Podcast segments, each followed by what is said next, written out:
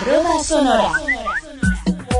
Número 2, diciembre 2015.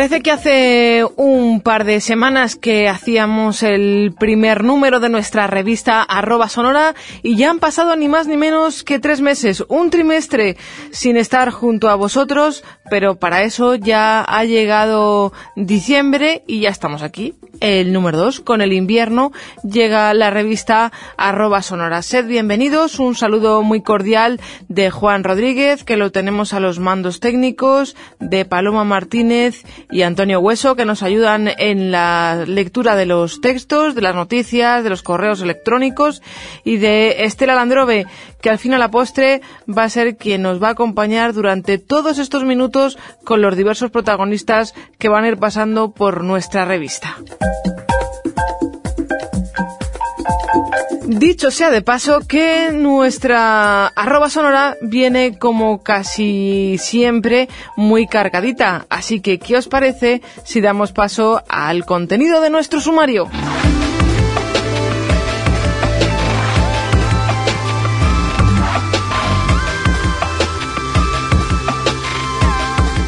En la pista número 2 vamos a charlar con Juan José Martínez. Él es la persona que coordina la parte técnica del nuevo Club 11 y nos va a contar cuáles son las novedades de este nuevo club que sustituye al del afiliado que se ha puesto en marcha recientemente y que tiene diversas cuestiones muy interesantes.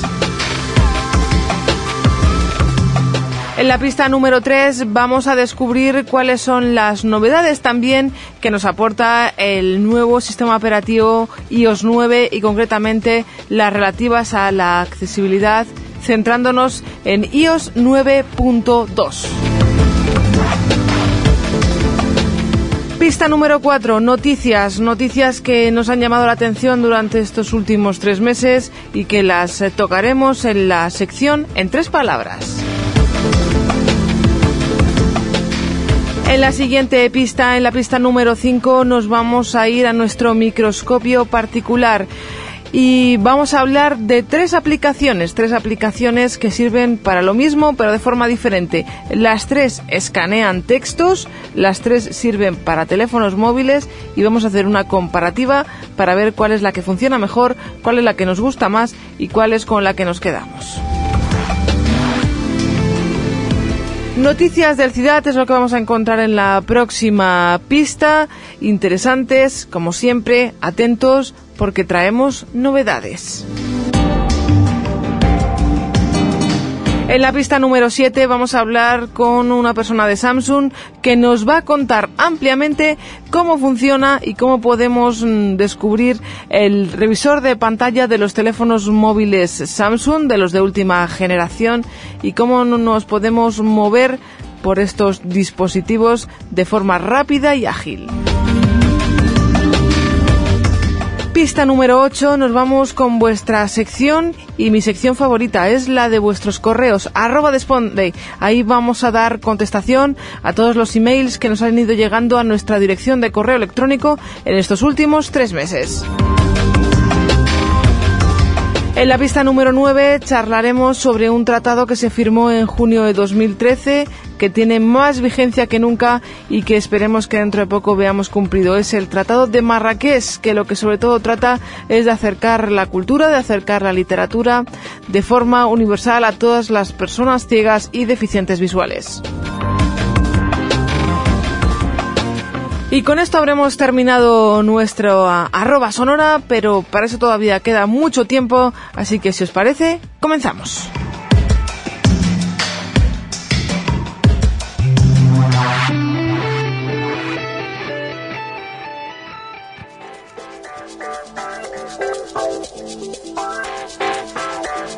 Hoy hablamos de... Hace algunas fechas hemos conocido un nuevo club que es el Club 11. Antes lo conocíamos como el Club del Afiliado, pero ahora tiene novedades y aquí en arroba sonora vamos a contarlas gracias a nuestro invitado que ya nos está escuchando.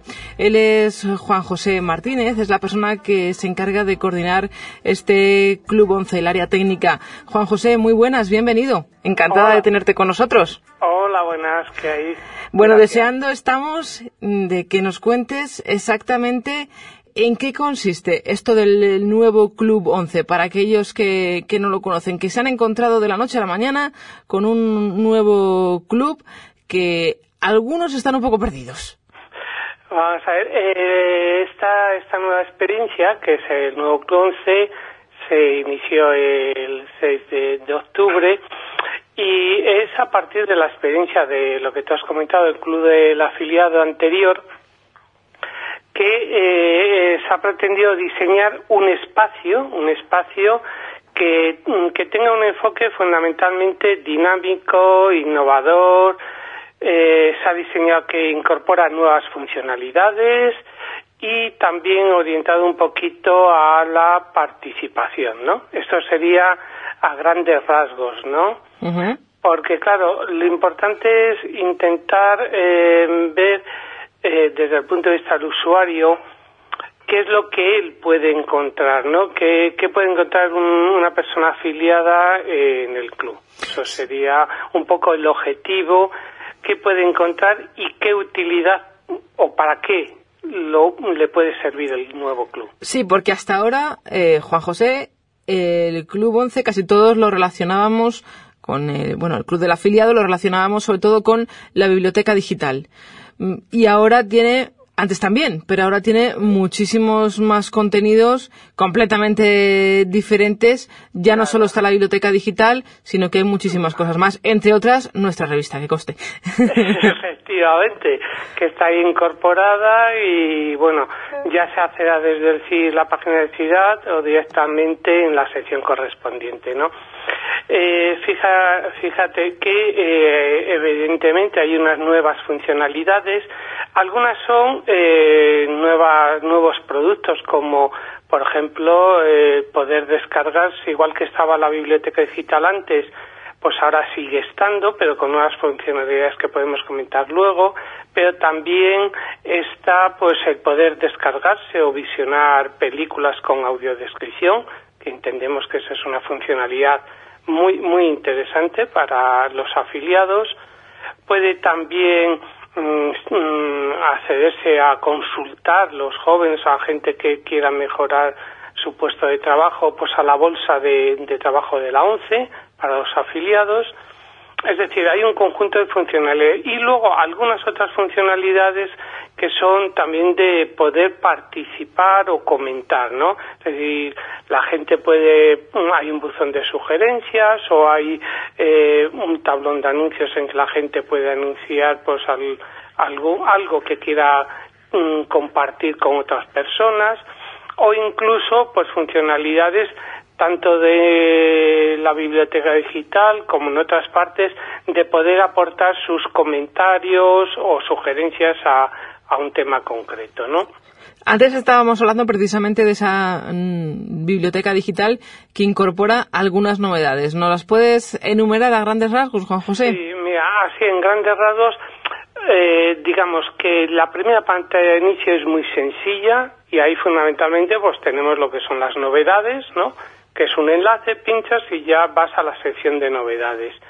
Pero ahí mismo en esa pantalla pues tienes ya puedes empezar a buscar. Es decir algo muy muy rápido desde que entras en la propia pantalla de inicio de la biblioteca digital. Eh, luego ¿qué, ¿qué, puedes tener aquí pues tú puedes hacer una búsqueda y a, un resultado concreto pues dices mira yo este libro ahora mismo no no me lo voy a descargar pero es un libro que quiero leer pues pinchas en el enlace de quiero leerlo y se te queda almacenado en tu perfil de usuario para luego poder acceder a aquellos libros que dijiste yo había seleccionado algunos aunque no los había descargado, un poco como la lista de deseos, ¿no? y así no tengo que volver a buscarlos. Efectivamente, no tienes que volver, vas a esos, dices quiero ta, quiero acceder a estos que, que marquen su momento, ¿no? O, por ejemplo, puedes hacer un comentario a un libro que has leído y le puedes hacer una valoración o un comentario, que es lo que te ha gustado, que le puede ser de utilizar a otra persona a la hora de decidir descargarse el libro. Estamos hablando de el Club 11 y no hemos dicho, seguro que a lo mejor hay algún oyente que nos escucha probablemente a través de un CD que le ha llegado a su domicilio, porque lo que, los que nos escuchen a través de Internet ya saben cómo hacerlo, mm. no hemos contado cómo se accede a este nuevo Club 11. Pues sí, muy sencillamente es a través de la página de la 11, www.11.es, vamos a buscamos el enlace del Club 11, que está en la página principal, y una vez que pinchamos ahí tienes que identificarte. Tienes que identificarte cómo? Pues insertando tu, tu DNI e introduciendo una clave. ¿La clave es la que utilizábamos para el antiguo club del afiliado, Juan José? No. Eh, ahí está, como, ahí está. Como es un nuevo club, hemos querido actualizar, introducir mayor seguridad y entonces tiene que contener al menos ocho, ocho caracteres y dos ser eh, letras, eh, perdona, números. O sea, tiene que haber combinación de números y letras y tener al, menos ocho, ocho dígitos.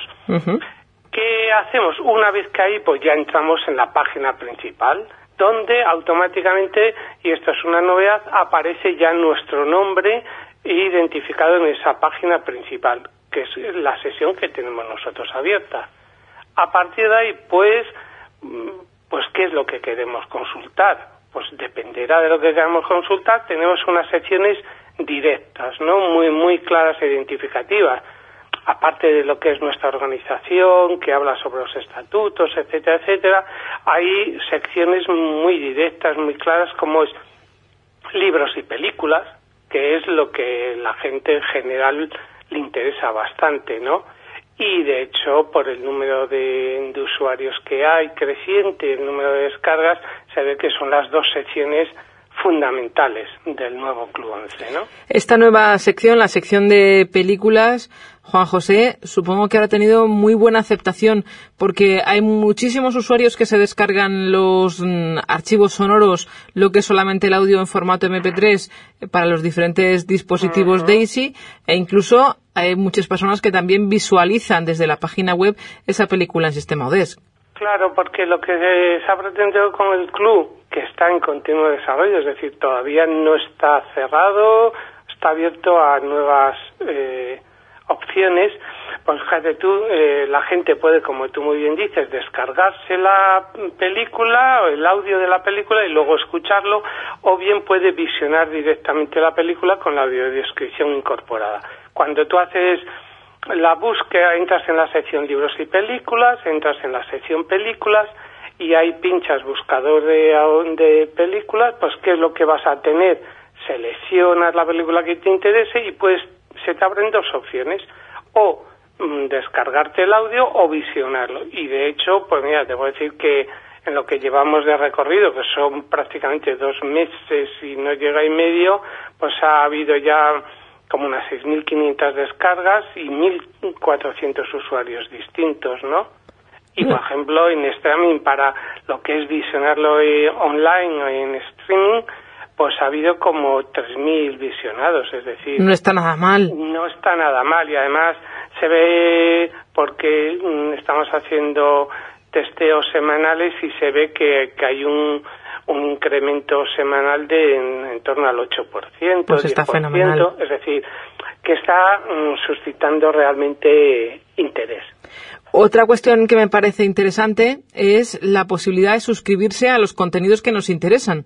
Claro, eh, dentro de aquello que te comentaba de participación, pues las personas afiliadas pueden en cada una de las secciones que hay, que son varias, suscribirse para tener información directa en el correo electrónico de eh, qué, mm, cuáles son las novedades que se han incorporado a esa sección. Es decir, es decir, perdona que te corte, que aquellos que escuchen nuestra revista a través del Club 11 una vez que están dentro de la web de la revista arroba sonora, se pueden suscribir y cada vez que haya un nuevo número les va a llegar un aviso al correo electrónico. Es así, ¿no? efectivamente. Es decir, ellos van a la sección publicaciones del Club 11, ahí está eh, la, la sección de, de ocio y ahí va a estar arroba con lo cual ahí hay un botoncito en esa pantalla que pone sus, deseo suscribirme, me suscribo y automáticamente la nueva revista les llegará un anuncio a su correo electrónico. Una forma más directa de estar en contacto con todo aquello que pueda resultar de su, de su interés. Claro, y de hecho, eh, pues por ejemplo, también puedes agregar esas, eh, ese contenido a tus favoritos, porque luego hay una zona personal que tú puedes gestionar tus datos, pero puedes gestionar también suscripciones y puedes consultar incluso en esa zona personal del Club 11 puedes eh, acceder directamente a tus favoritos, con lo cual no necesitas eh, si tú tienes algunos favoritos, no necesitas ir navegando por las distintas secciones hasta llegar, sino vas a tu zona personal, en tus favoritos y ahí pinchando accedes. Que es una forma muchísimo más fácil y muchísimo más rápida de ir a los contenidos que te puedan interesar en cada momento. Efectivamente, efectivamente. Y luego decir que eh, dentro de, del club, en la pantalla principal, hay un elemento también importante que no hemos comentado todavía, que es el de noticias. Hay una sección de noticias sobre la ONCE o sobre discapacidad en general y discapacidad visual en particular, es decir, que, que están en continuo movimiento. Lo que se pretende, en definitiva, es que esté vivo, que el club esté en continua aportación de contenidos, que la gente tenga interés en acudir y que le ofrezcamos aquello que realmente necesita. Antes nos decías que era un club abierto a la participación. Mm. Por la experiencia que tenéis durante este tiempo que lleva en marcha, ¿los afiliados participan, Juan José? Pues. ¿O hay que darles un empujoncito? Hombre, cuanto más participen, mejor. Esto, date cuenta que, que se ha empezado, ¿no? Es algo muy reciente, entonces sí que ha habido sugerencias también ha habido algún tipo de mm, incidencia y entonces nos lo han comunicado vía también ese modo de participación, sugerencias de mejoras, sugerencias de contenido. Yo creo que se ha iniciado y se ha iniciado también la participación. Eh, lo que hace falta es mm, ser capaces de que el club sea cada vez más vivo y que este modo de participación sea cada vez más visible dentro del club.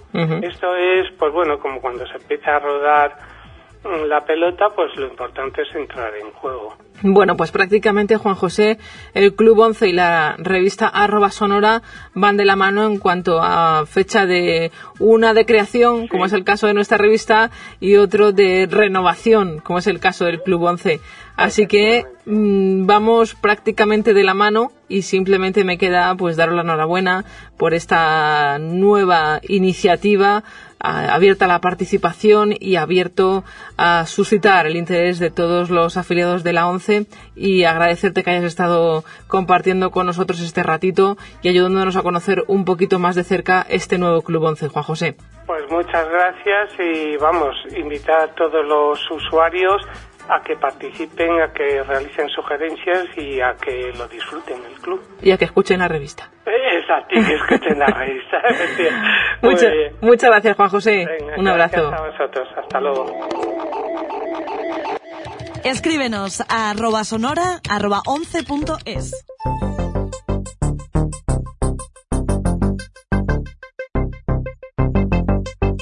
Hace ya algunos meses salía a la luz la última versión de los dispositivos iOS, la versión 9. Ha habido ya la segunda corrección, la versión 9.1, incluso ya estamos en la tercera, en la versión 9.2. Como incluye diversas mejoras y sería un poco largo empezar a contaros en qué consisten, en la revista Arroba hemos decidido que lo que vamos a hacer es simplemente ceñirnos a las mejoras de accesibilidad, que probablemente va a ser lo que más nos interese a todos los que vamos a escuchar esta sección y para ello contamos con nuestro habitual, ya metido en nómina, Luis Palomares, experto del departamento de I D del CIDAD, él es técnico y conoce muy bien los entresijos de este iOS, en este caso 9.2. Luis, hola. Buenas. Bueno, vamos a destacar brevemente en qué han consistido algunas de las opciones de accesibilidad que ha mejorado con esta nueva versión del iOS 9.2 o incluso que ya no podemos encontrar desde la versión 9. Efectivamente, vamos a hablar de la accesibilidad porque además en funcionalidad general tampoco hay grandes novedades. novedades porque se, eh, se, han dedicado, Apple se ha dedicado a corregir y a, intentar un, conseguir un sistema más estable. Entonces, bueno, sí que habrá funcionalidades nuevas, pero nosotros vamos a, a contar, a contaros mm, lo relacionado con la accesibilidad, como ha dicho bien hay una nueva opción muy interesante, a mí me gusta mucho, y es la selección por texto. ¿Y esto qué significa, Luis? Bueno, pues esto significa que ya no tenemos que hacer tantas peripecias para seleccionar hombre, texto. Hombre, Esto de abrir o cerrar los deditos, juntar o separar los deditos. Ahora va a haber una nueva opción en el rotor, que se llama así, selección por texto, y va a consistir en, mm, si hacemos flick a la derecha iremos seleccionando texto y deseleccionaremos haciendo flick a la izquierda. La unidad de movimiento, ¿cómo la vamos a seleccionar? Pues haciendo flick arriba o abajo, todo con un dedo, todo lo que os estoy Muy bien. Entonces, bueno, pues ponemos eh, por líneas y hacemos flick a la derecha y seleccionaremos una línea, otra vez flick a la derecha, otra línea y así sucesivamente o viceversa si lo hacemos hacia la izquierda. Fantástico, funciona fenomenalmente y bueno, a mí la verdad es que mm, muy interesante.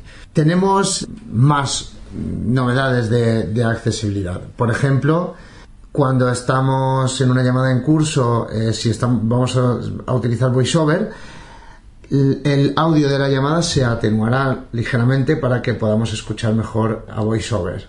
También relacionado con, con el sonido, va a aparecer una nueva opción en el rotor si tenemos un altavoz Bluetooth eh, conectado. Y esta nueva opción mm, va a permitirnos seleccionar por dónde queremos escuchar a, VoiceOver. Ah, puede ser que escuchemos el VoiceOver por el iPhone y la música por el altavoz, por ejemplo. Correcto. Y también relacionado con el sonido y con VoiceOver además, se ha aumentado el rango de velocidad de la voz de, de VoiceOver con lo cual ahora podemos leer o más lento o más rápido. Dependiendo de nuestro, de nuestro gusto y de nuestra destreza. Pero tenemos más margen todavía para mm, elegir. Ahora otra de las novedades con las que contamos, Luis, es que las teclas modificadoras, que ya teníamos antes, ahora se pueden cambiar y el usuario puede decidir cuál quiere que sea, ¿verdad? Pues sí, efectivamente, podemos modificar la tecla modificadora, valga la redundancia. Ya sabéis que la tecla modificadora es la tecla VO y que se hace con control opción.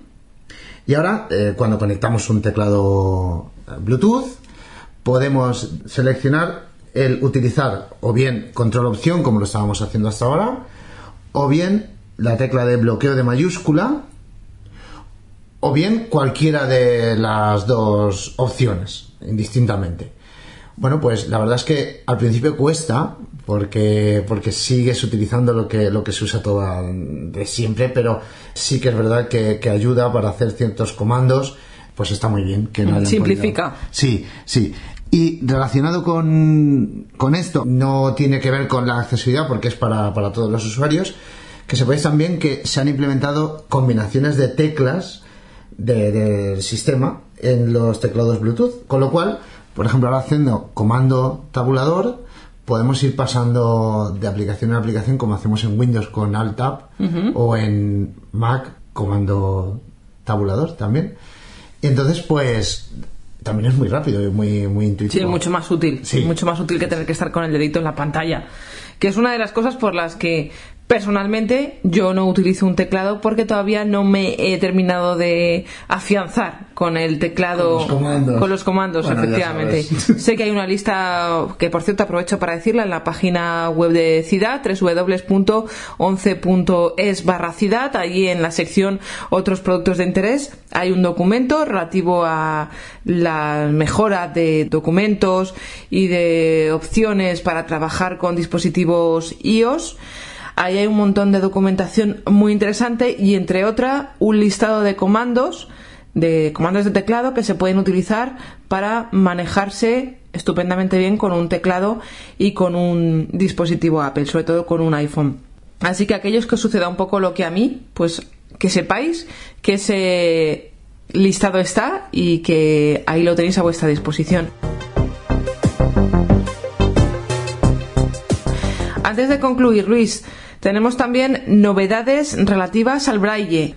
Sí, en cuanto a líneas braille y, teclados braille físicos, pues que sepáis que, que tenemos ahora con la multitarea en iOS, pues en dispositivos iPad ya tenemos comandos para, para poder realizar multitarea. También algo que sí que yo lo he notado, el teclado virtual Braille, pues su funcionamiento ha mejorado notablemente. Eh, la calibración, una vez que lo calibras, pues se, se escribe bastante mejor que, antes. Y luego, no es del Braille, pero bueno, ya aprovecho para decirlo, en los teclados virtuales QWERTY se puede acceder ya a la lista de, sugerencias, con lo cual cuando aparecen sugerencias eh, cuando estamos escribiendo podemos eh, gestionarlas, que antes sabéis que era bastante complejo, por no decir imposible. Pues ahora ya no hay ningún problema, podemos elegir la palabra que queremos. De entre las palabras que nos sugiere el sistema, podemos ele- elegir la que nosotros deseamos. Para aquellos que cuenten en su terminal con la versión 9.1 de iOS y que no se atrevan, eh, ¿nos recomiendas actualizar a la versión 9.2? Pues claramente sí, porque en la 9.2 se ha corregido mm, bastante, eh, ya prácticamente eh, durante las pruebas que yo he realizado me ha ocurrido una vez eh, y he realizado bastantes pruebas. El problema de las llamadas cuando está el botón en silencio, el botón del iPhone está en silencio, ya sabéis los que tenéis iOS 9.1 que si se recibe una llamada, pues luego vais a haberse quedado con la voz como si hubiese una llamada en curso. Y también había problemas al recibir llamada con auriculares, pues todo esto se ha, se ha corregido, si no en su totalidad, al 95%. ¿Cuál es el problema que yo sí que me he seguido encontrando? Pues que cuando cambiamos de pantalla, en ocasiones, la opción que tenemos seleccionada en el rotor no la respeta y se va a caracteres o a la que sea. Esto sí que me lo he seguido encontrando, no tanto como, como antes, pero me sigue ocurriendo pues, pues eh, frecuentemente. Pero eh, teniendo la 9.1, yo sí que me mm, recomendaría actualizar a la 9.2. ¿Y teniendo la 8? Qué buena pregunta. Pues teniendo la 8, dependiendo de cada uno, eh, lo que teniendo en cuenta las novedades que le va pues que le va a ofrecer tanto de funcionalidad como de accesibilidad a la 9, pues cada uno tiene que, que juzgar un poco con los problemas que se va a encontrar. Eh, por ejemplo, una persona que utilice mucho el, rotor y que le guste o que le sea muy útil tener siempre la misma opción en el rotor, pues a lo mejor yo no le recomendaría utilizar, eh, cambiar a la 9, sobre todo si el equipo es de trabajo, por poner un ejemplo, ¿no? O una persona que utilice mucho, mucho el iPhone en silencio y pueda tener la mala suerte de que se encuentre con que su dispositivo sea de los que más se reproduce este problema, aunque ya digo que con la 9.2 está bastante resuelto, pues a lo mejor no le recomendaría actualizarse a la 9.2, pero en general mm, no está funcionando mal y tiene cositas interesantes que yo creo que para el 80% de, de los mortales sí que va a aportarle mejoras. Bueno, pues ahí están esas mejoras que nos ha contado nuestro querido Luis Palomares. Volveremos a contar con él en próximas ediciones de la revista Arroba Sonora. Luis, como siempre, muchísimas gracias por haber estado con nosotros y por habernos ayudado a conocer estas novedades de iOS 9, concretamente iOS 9.2. Muchas gracias. Bueno, pues gracias a vosotros y gracias a ti, Thanks. Arroba Sonora.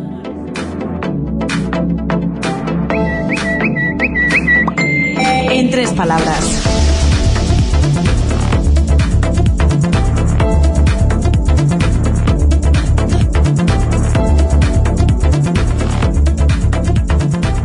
En esta sección vamos a escuchar de la mano de nuestros eh, lectores favoritos, Paloma Martínez y Antonio Hueso, las noticias que nos han parecido más interesantes o más curiosas que hemos ido encontrando en estos últimos tres meses. Y vamos a empezar por una que nos ha parecido llamativa, porque ya está disponible una aplicación de Apple para migrar de Android a iOS.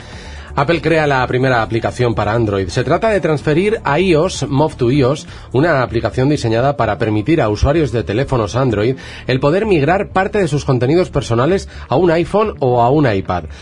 Ha llegado junto a iOS en su versión final la primera aplicación creada por Apple para Android. En cuanto al funcionamiento de Move to iOS, basta con que tanto el teléfono Android como el iPhone o el iPad estén bajo la misma red Wi-Fi, de tal manera que el dispositivo iOS aparezca un código que se tendrá que incluir en el móvil Android. Apple compra una startup de reconocimiento de voz para mejorar el rendimiento de Siri. Con el objetivo de continuar mejorando la precisión y capacidad de respuesta de Siri, la compañía de la manzana ha anunciado la adquisición de Vocal Q, una startup de reconocimiento de voz. Dicha tecnología sería capaz de recordar respuestas anteriores y sabría responder teniendo en cuenta el contexto, lo cual podría mejorar en gran medida el potencial de Siri. Sin duda estamos ante una adquisición que podría aportar una gran mejora al asistente de voz virtual de Apple. Fundación 11 premiará al mejor proyecto de accesibilidad con una beca, una beca de estudios en UNIR. Fundación 11 ha lanzado el primer concurso de ideas y proyectos Red Uninnova Dicho concurso tiene como objetivo fomentar y apoyar a los innovadores sociales que generan proyectos en materia de accesibilidad para mejorar las condiciones de vida de las personas con discapacidad. En el concurso pueden participar de forma individual o en equipo todas aquellas personas pertenecientes a la comunidad universitaria, además de emprendedores con ideas novedosas. La programación subtitulada se duplica en la TDT en los últimos cuatro años y se multiplica la audiodescrita por más de cinco. La programación subtitulada en la parrilla de la televisión digital terrestre TDT se ha duplicado desde la entrada en vigor de la Ley General de la Comunicación Audiovisual LGCA en 2010, mientras que los contenidos con audiodescripción se han multiplicado por más de cinco. Esta es una de las principales conclusiones del informe de seguimiento del subtitulado y la audiodescripción en la TDT, año 2014, publicado por el Comité Español de Representantes de Personas con Discapacidad, CERMI, en colaboración con el Real Patronato sobre Discapacidad, la Universidad Carlos III de Madrid y el Centro Español del Subtitulado y la Audiodescripción, CESIA. Antonio, Pepsi está construyendo su propio teléfono móvil. Pepsi P1 es el nombre del smartphone que Pepsi está fabricando para el mercado chino. Un móvil con Android 5.1 de aproximadamente 200 dólares de precio, que con una pantalla de 5,5 pulgadas, cámara trasera de 13 megas y frontal de 5, procesador de 1,7 GHz, 16 GB de espacio y 2 GB de RAM, pretende conquistar a los fans de la marca en dicho país. Blind Wiki, un mapa sonoro para ciegos. Blind Wiki, una aplicación para teléfono móvil impulsada por el artista español Antonio Abad, creará un mapa sonoro de Sydney, Australia, para que los invidentes puedan aventurarse a recorrer calles que nunca antes habían visitado. Es un proyecto ambicioso y trata de crear una red mundial, dijo a F. Abad, que desde 2004 ha trabajado en proyectos multimedia para personas con riesgo de exclusión social y problemas de movilidad en sitios como Barcelona, Montreal, México DF o Manizales, Colombia. Blind Wiki es el resultado del trabajo previo en esos proyectos en que los participantes iban dibujando en tiempo real en Internet un mapa de la ciudad inaccesible para ellos para hacer cartografías alternativas a las oficiales y mostrar la realidad que les toca vivir diariamente. Piel sintética que permite sentir lo que se toca. La tecnología enfocada en la salud y la calidad de vida de los seres humanos sigue avanzando de una forma impresionante, donde muchos de los desarrollos buscan dar el siguiente paso en la fabricación de prótesis con características que no solo sustituyan un miembro, sino que traigan una serie de beneficios lo más apegados a la realidad. La Agencia de Proyectos de Investigación Avanzados de Defensa de los Estados Unidos, DARPA, es una de las dependencias que más ha avanzado en el tema de desarrollos de robótica e inteligencia artificial, hasta el punto de haber anunciado hace unos días una actualización a su brazo robótico Luke Skywalker para dotarlo de tecnología que haga que la persona pueda percibir sensaciones. Pero ahora se da un paso más dentro de estos desarrollos, ya que no estamos hablando de una prótesis o un brazo robótico, sino de piel sintética capaz de transmitir sensaciones de tacto. Bajo una investigación dirigida por el profesor Zenan Bao y Alex Chortos de la Universidad de Stanford, ha logrado desarrollar un interesante sensor plástico que es capaz de implementarse sobre la piel artificial, trayendo así la posibilidad de transmitir sensaciones de presión y tacto a la persona que porta este tipo de piel. Ustrap es una pulsera inteligente para personas con discapacidad visual. Ustrap está compuesta por dos sensores de proximidad ultrasónicos que, tras emitir un sonido o chirp, miden el tiempo que el aparato tarda en recibir el eco más cercano, para así calcular la distancia a la que el objeto se encuentra del portador. Una vez que se tiene este valor por medio de una retroalimentación áptica, vibraciones en la muñeca, la pulsera indica cuándo la distancia se va acortando entre el objeto y el portador, acelerando las vibraciones. La pulsera permite distinguir obstáculos ubicados del nivel de la cadera hacia arriba, en una distancia de aproximadamente 8 pasos delante del usuario. Cuenta también con dos modalidades de funcionamiento, una para complementar la navegación con uso del bastón y una más para navegación en solitario. Eora 3D para escanear objetos con un láser desde el móvil. Si juntamos un smartphone, un láser y el mundo 3D, tenemos Eora 3D. Y con estos ingredientes es imposible que la campaña que están haciendo en Kickstarter no sea un éxito. Se trata de un dispositivo que se acopla al móvil para permitir escanear objetos usando un láser de baja potencia, lo que ayuda a identificar los detalles de cualquier figura que tengamos delante. Disponible por poco más de 200 dólares y prometiendo el envío en junio del próximo año, es capaz de capturar con buena resolución cualquier objeto que se encuentre a una distancia de un metro siempre cuando ocupe una superficie menor de un metro cuadrado. El resultado es un modelo 3D que podemos exportar como archivo PLY o BJ o DTL, todo desde una aplicación disponible tanto para iOS como para Android. Vamos a hablar ahora de un bastón electrónico para ciegos creado por un joven, por Narciso Soto. Narciso Soto es un joven algecireño de 18 años y ha conseguido el primer premio del concurso Innovaciencia 2015, convocado por el Consejo Superior de Investigaciones Científicas, CSIC. Soto ha sido galardonado por su proyecto Big Compass, un bastón eléctrico para invidentes con un sensor de distancia orientable que detecta la presencia de obstáculos. Microsoft ya permite identificar emociones en el rostro. Microsoft acaba de anunciar varias novedades en su proyecto Oxford, proyecto que trabaja en herramientas de aprendizaje disponibles para programadores a base de APIs. Ahora ha incluido una nueva API que puede identificar emociones en los rostros de las personas que aparecen en las imágenes que le indicamos. Es capaz de detectar enfado, sorpresa, felicidad, tristeza, varias funciones que ayudarán a las futuras aplicaciones de reconocimiento de imágenes. La aplicación WebCine recibe el premio Reina Leticia de Tecnologías de la Accesibilidad 2015. WebCine ha sido galardonado con el premio Reina Leticia 2015 del Real Patronato sobre Discapacidad en la categoría de Tecnologías de la Accesibilidad. En concreto, WebCine ha sido reconocido por la iniciativa WebCine. La accesibilidad es un derecho, no un privilegio, al ser un proyecto único que incorpora los tres sistemas de accesibilidad audiodescripción, lengua de signos y subtitulado adaptado, en una única APP instalada en dispositivos móviles y en tabletas, permitiendo el acceso al cine y a otros medios audiovisuales a las personas con discapacidad visual y auditiva sin interferir con el resto de espectadores. Microsoft sigue avanzando con su tecnología de sonido para personas con discapacidad visual. El objetivo es crear una nueva experiencia para la persona, ayudándoles a construir una imagen mental de su entorno.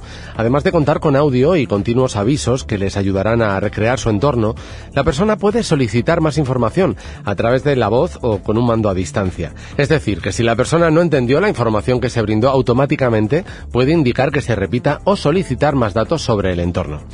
Tanto el auricular como el control no interfieren en la dinámica que está acostumbrada la persona. El usuario puede seguir utilizando el bastón o pasear con su perro guía, ya que puede prescindir de los dispositivos y comunicarse por la voz.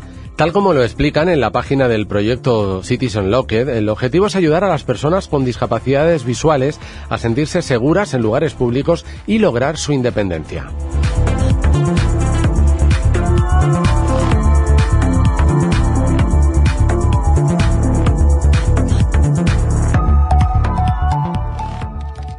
A arroba sonora arroba 11.es. Al microscopio.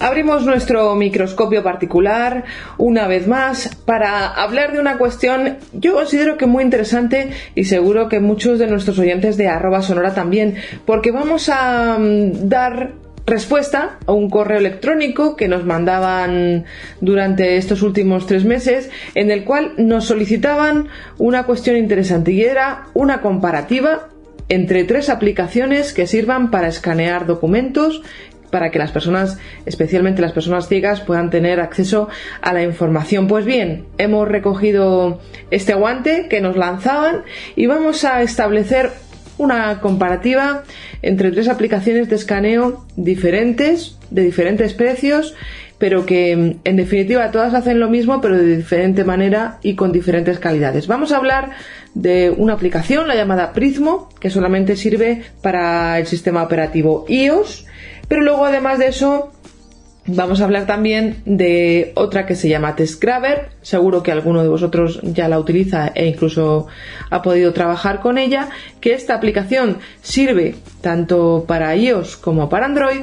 Y también charlaremos de otra aplicación para escanear que se llama KNFB Reader, que esta es una aplicación más específica para el uso de personas ciegas y que también sirve para Android y para iOS. ¿Con quién vamos a hablar? Bueno, pues con los que generalmente solemos hablar de, de todo lo que tiene que ver con iOS sobre todo. La de Android es una debutante, ahora la saludaremos. Primero saludamos a ya un habitual nuestro, estuvo en el número uno y también lo tendremos en el número dos. Luis Palomares, muy buenas, bienvenido, muchas gracias de nuevo por estar con nosotros. Buenas, bien hallados y nada, un placer. Y para hablar de estas aplicaciones en Android contamos con Ina Moreno, ella es instructora de Tiflotecnología y mm, nos va a acompañar en esta ocasión, pero seguro que contaremos con ella en más ocasiones. Ina, muy buenas, bienvenida, muchas gracias. Muchas gracias a vosotros por invitarme. Pues, ¿qué os parece, chicos, si entramos en harina, como se suele decir? Nos lanzamos al barro, Luis, y empezamos con el programa Prismo. Programa Prismo que es de pago, es gratuito. El programa Prismo, los tres son de pago. ¿vale? El programa Prismo, a día de hoy, cuesta 9,99. Porque solamente es compatible con iOS. Pues haznos una demostración, Luis, de cómo funciona ¿Y cuál es el manejo? ¿Es sencillo? ¿Es intuitivo? Es bastante sencillo. Tiene cosas muy interesantes, como por ejemplo eh, que nos ayuda a localizar cuando se está viendo el papel, si está eh, el iPhone perfectamente alineado o si hay una inclinación. Pero bueno, tiene algunos problemas, entre otros hay veces que te metes en opciones de menú y luego no puedes salir de ellas de ninguna de las maneras, tienes que cerrar la aplicación y tienes, y tienes que volver a salir, pero ya te digo, me resulta muy interesante el que nos oriente o que nos diga a la izquierda, a la derecha, arriba, abajo y que también nos diga si el, iPhone está inclinado o no con respecto al, al papel. Luego otra de las cosas que tiene las tres, de hecho, lo, tienen, es que hay una opción que cuando ha escaneado y ha reconocido el, texto, pues luego lo convierte en audio y sale una síntesis de voz que no es voiceover, pero es la síntesis de voz del sistema y lee el texto que ha reconocido. En la pantalla principal de Prismo, nada más abrir, pues aparecen las opciones mm, típicas, digamos, ajustes, nuevo documento, lectores, pues para, para leer el documento que esté. Vamos a escanear. En todo se puede guardar en Dropbox o se puede guardar en, en iCloud, ¿vale? Esas Para luego opciones- tratar el texto tal y como queramos. Correcto, pero eh, esas opciones están ahí. Pero yo creo que lo que más interesa es que la, la- la gente vea mm, cómo, cómo escanea. Eso es. Rápida. El modo seleccionado es de texto. Botón. Cámara. La detección de página. Flash. On. Arriba. Ninguna página visible. Vale, me ha dicho arriba. Si se oye la vibración es porque he inclinado el móvil para que lo oigáis. Ninguna página visible. Más o menos yo lo tengo calculado aquí a ojo de buen cubero y le digo que haga la foto. Y ahora va a leer una convocatoria de un curso mío. Botón. Procesando. Cancelar. Botón. Cabecera. Regi FO. Nordeste Ralesa LD. Nota convocatoria para cursistas. ICA de la inteligencia emocional en el trabajo acción 21. Convocatoria 6. C. Luis Palomares Nájero 1. 11. CIDT. Noviembre de 2015. Le comunico que queda convocada al curso Teoría y Práctica de Lana. En el trabajo, dentro del grupo 2, el cual se Bueno, vemos que algunas palabras Luis no las coge con total claridad, pero para Pero- hacernos una idea de qué documento estamos escaneando, si es una carta de, del Correcto. banco o son las notas del niño, pues podemos hacernos a la idea. Sí, perfectamente. ¿Vale? Mm, También es verdad, como con todas estas aplicaciones que hay que utilizar la cámara, es importante decir que hay que tener cierta, digamos, destreza o cierto entrenamiento. Sí, porque no es igual colocar la cámara a 5 centímetros que colocarla a 8. No, yo digamos que la he separado un palmo del papel y que la he puesto más o menos, digamos que el borde inferior del iPhone, o sea, el, el borde que está más pegado a mí, está, digamos, alineado con el borde que está más pegado a mí del papel. Una vez que hemos visto el programa Prismo, es un programa muy sencillo de utilizar, con algunos pequeños inconvenientes, ya sabemos que son 9,99. Vamos a ver otro software que yo creo que es el que la mayoría de nosotros conocemos, que es el Test Grabber, y este sí lo podemos encontrar, Ina, en Android. Sí, siempre ha estado, prácticamente desde que nosotros hemos empezado a trabajar con OCR, ha estado disponible en los dos sistemas. Lo que varía, aparte de que no tiene la misma interface, lo que varía es el precio también. A veces está más barato en Android, otras veces está más caro en, en, en Android, como es el caso actual. hoy, hoy en día está más caro en Android, unos 11 euros, frente a los cuatro y pico que ha dicho Luis de, de Sí, 4,95 es el precio de, de Test Grabber para Dios. Insistimos, a fecha de cuando estamos realizando esta grabación, a lo mejor en el mes de febrero o incluso a finales de enero, pues esto ha podido cambiar. Vamos a empezar, si te parece, Ina. Preséntanos este Test Grabber en Android. ¿Cómo funcionaría? ¿Qué nos vamos a encontrar? A ver, Test Grabber es, realmente tiene por debajo un OCR de, de fama entre nuestros afiliados, que es el Avifine Reader. Quiero decir, es un OCR que ya utilizábamos muchos en, en los ordenadores. Y además con bastante prestigio. Y con bastante fiabilidad. Además, eh, él lo presenta como OCR y Translator, o sea, también es un traductor. Después de nosotros escanear un texto, podemos obtener ese texto en muchísimos idiomas incluso los nuestros de, de nuestra España querida, que son catalán y gallego y demás. O sea, no solamente, como siempre, pensando en, en los del, del mundo mundial. De cara a utilización, son todos muy similares. Lo que pasa que, como decía, la interfaz es distinta y no siempre los flicks nos llevan al punto que deseamos, con lo cual a veces tenemos que hacer navegación manual, es decir, tocar la pantalla hasta el punto que queremos encontrar. En el caso de Android, que es un caso muy generalizado para muchas aplicaciones, no todos los botones están etiquetados Vaya. e incluso no se pueden etiquetar. Eso es lo no peor. son, no son entornos gráficos. Lo bueno que tiene es que como es una aplicación tan tan sencilla, al final lo tenemos siempre en el mismo sitio el botón y en cuanto dice botón no sé qué, pues ese es nuestro botón de... de Ya foto. sabemos que es el que tenemos que pulsar. Claro. Y luego el resto, si están etiquetados, no están etiquetados en inglés. Entonces también, eh, aunque utilizamos la, diferentes idiomas para la traducción o para el escaneo, en cambio la- el idioma del interface es inglés, en el caso de Android. ¿Te parece que hagamos una pequeña demostración, Ida, y de que veamos cómo funciona? Perfecto. Vamos a decir una cosa también destacable, y es que ahora Ina va a escanear un documento y a lo mejor lo mismo decir, jolín, que bien lee el test grabber y que mal leía el Prismon. No, pero aquí, te- aquí Ina cuenta con cierta ventaja y es que ella cuando escanea un documento lo está viendo y está viendo en pantalla si está bien enfocado, si está mal, la distancia la puede calcular perfectamente y sin embargo Luis no está viendo el documento, o sea que tiene casi más mérito. No obstante, de cara a eso, como yo soy instructora, enseño a hacerlo como una persona que no ve.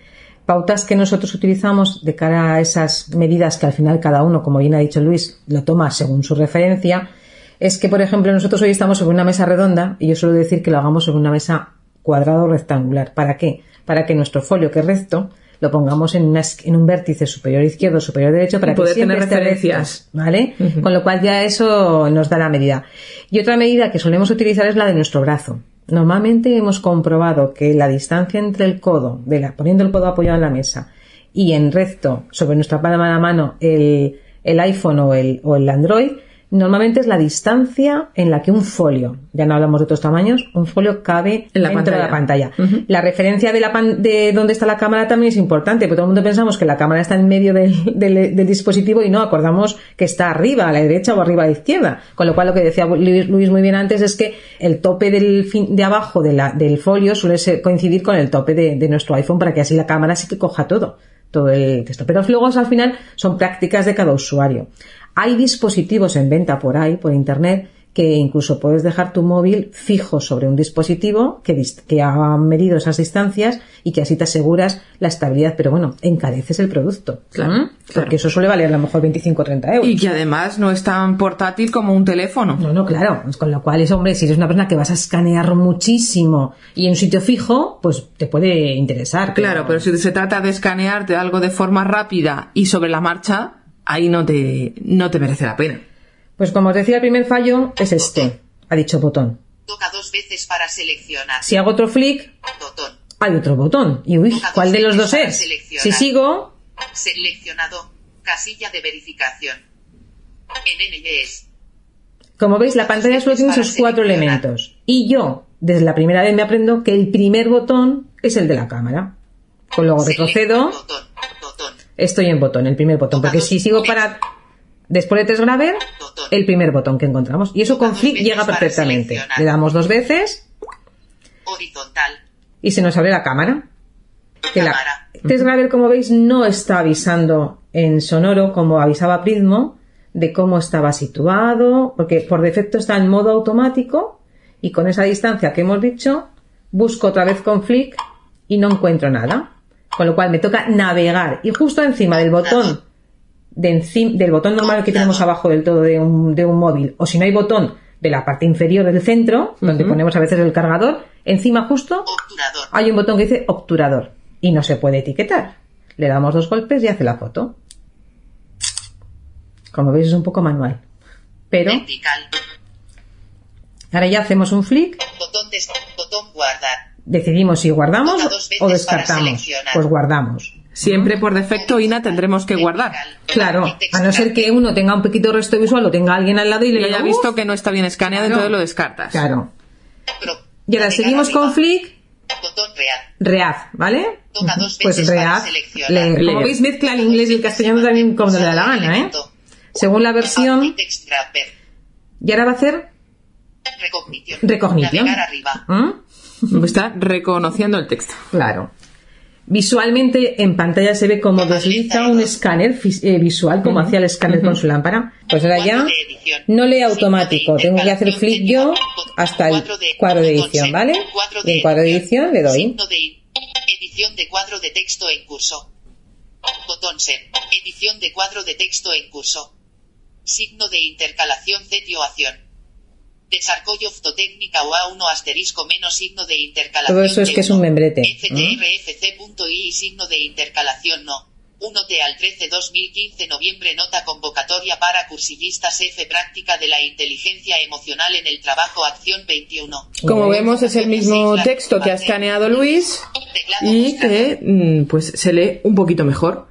Con el test Grabber también podemos hacer la opción de guardar los documentos para luego exportarlos, Sí, y editarlos, compartirlos y todas esas cosas. Si os parece, lo traduzco. Ya que estamos aquí, si hago un flick en esta pantalla, encuentro un translation, Toca dos veces para entro de cuadro de y texto con flick encuentro Toca a- dos veces para seleccionar. desde Africans no, tengo que elegir Spanish porque esto es Spanish. Entro dentro, busco con flick o con los tres dedos como siempre porque Spanish está Mostrando el casi al final, elijo Spanish, hago flick al a como aquí lo vamos a traducir y lo podemos traducir pues al inglés mismo, no vamos a cambiar nada. Y entonces Muestra 90 L. ya está. No hace falta ni siquiera darle automáticamente lo traduce. ¿no? Dote 13 2015 noviembre Note Call for Train ESF Practice of the Intelligence Emotional at Work Action 21. Cat 6 la participante. No está sintetizando en inglés porque no le he puesto la síntesis, en inglés. Pero no te call, ¿eh? igual que si yo, fuera a mis ajustes de mi, de, mi, de mi smartphone y cambiase a síntesis inglesa, pues lo leería en un perfecto inglés la traducción que ha hecho. Interesante. Sabemos ya que podemos traducir del español al inglés o incluso a la inversa. Si Sí, nos sí, claro. tenemos un texto en inglés, lo escaneamos y lo podemos traducir al, al castellano.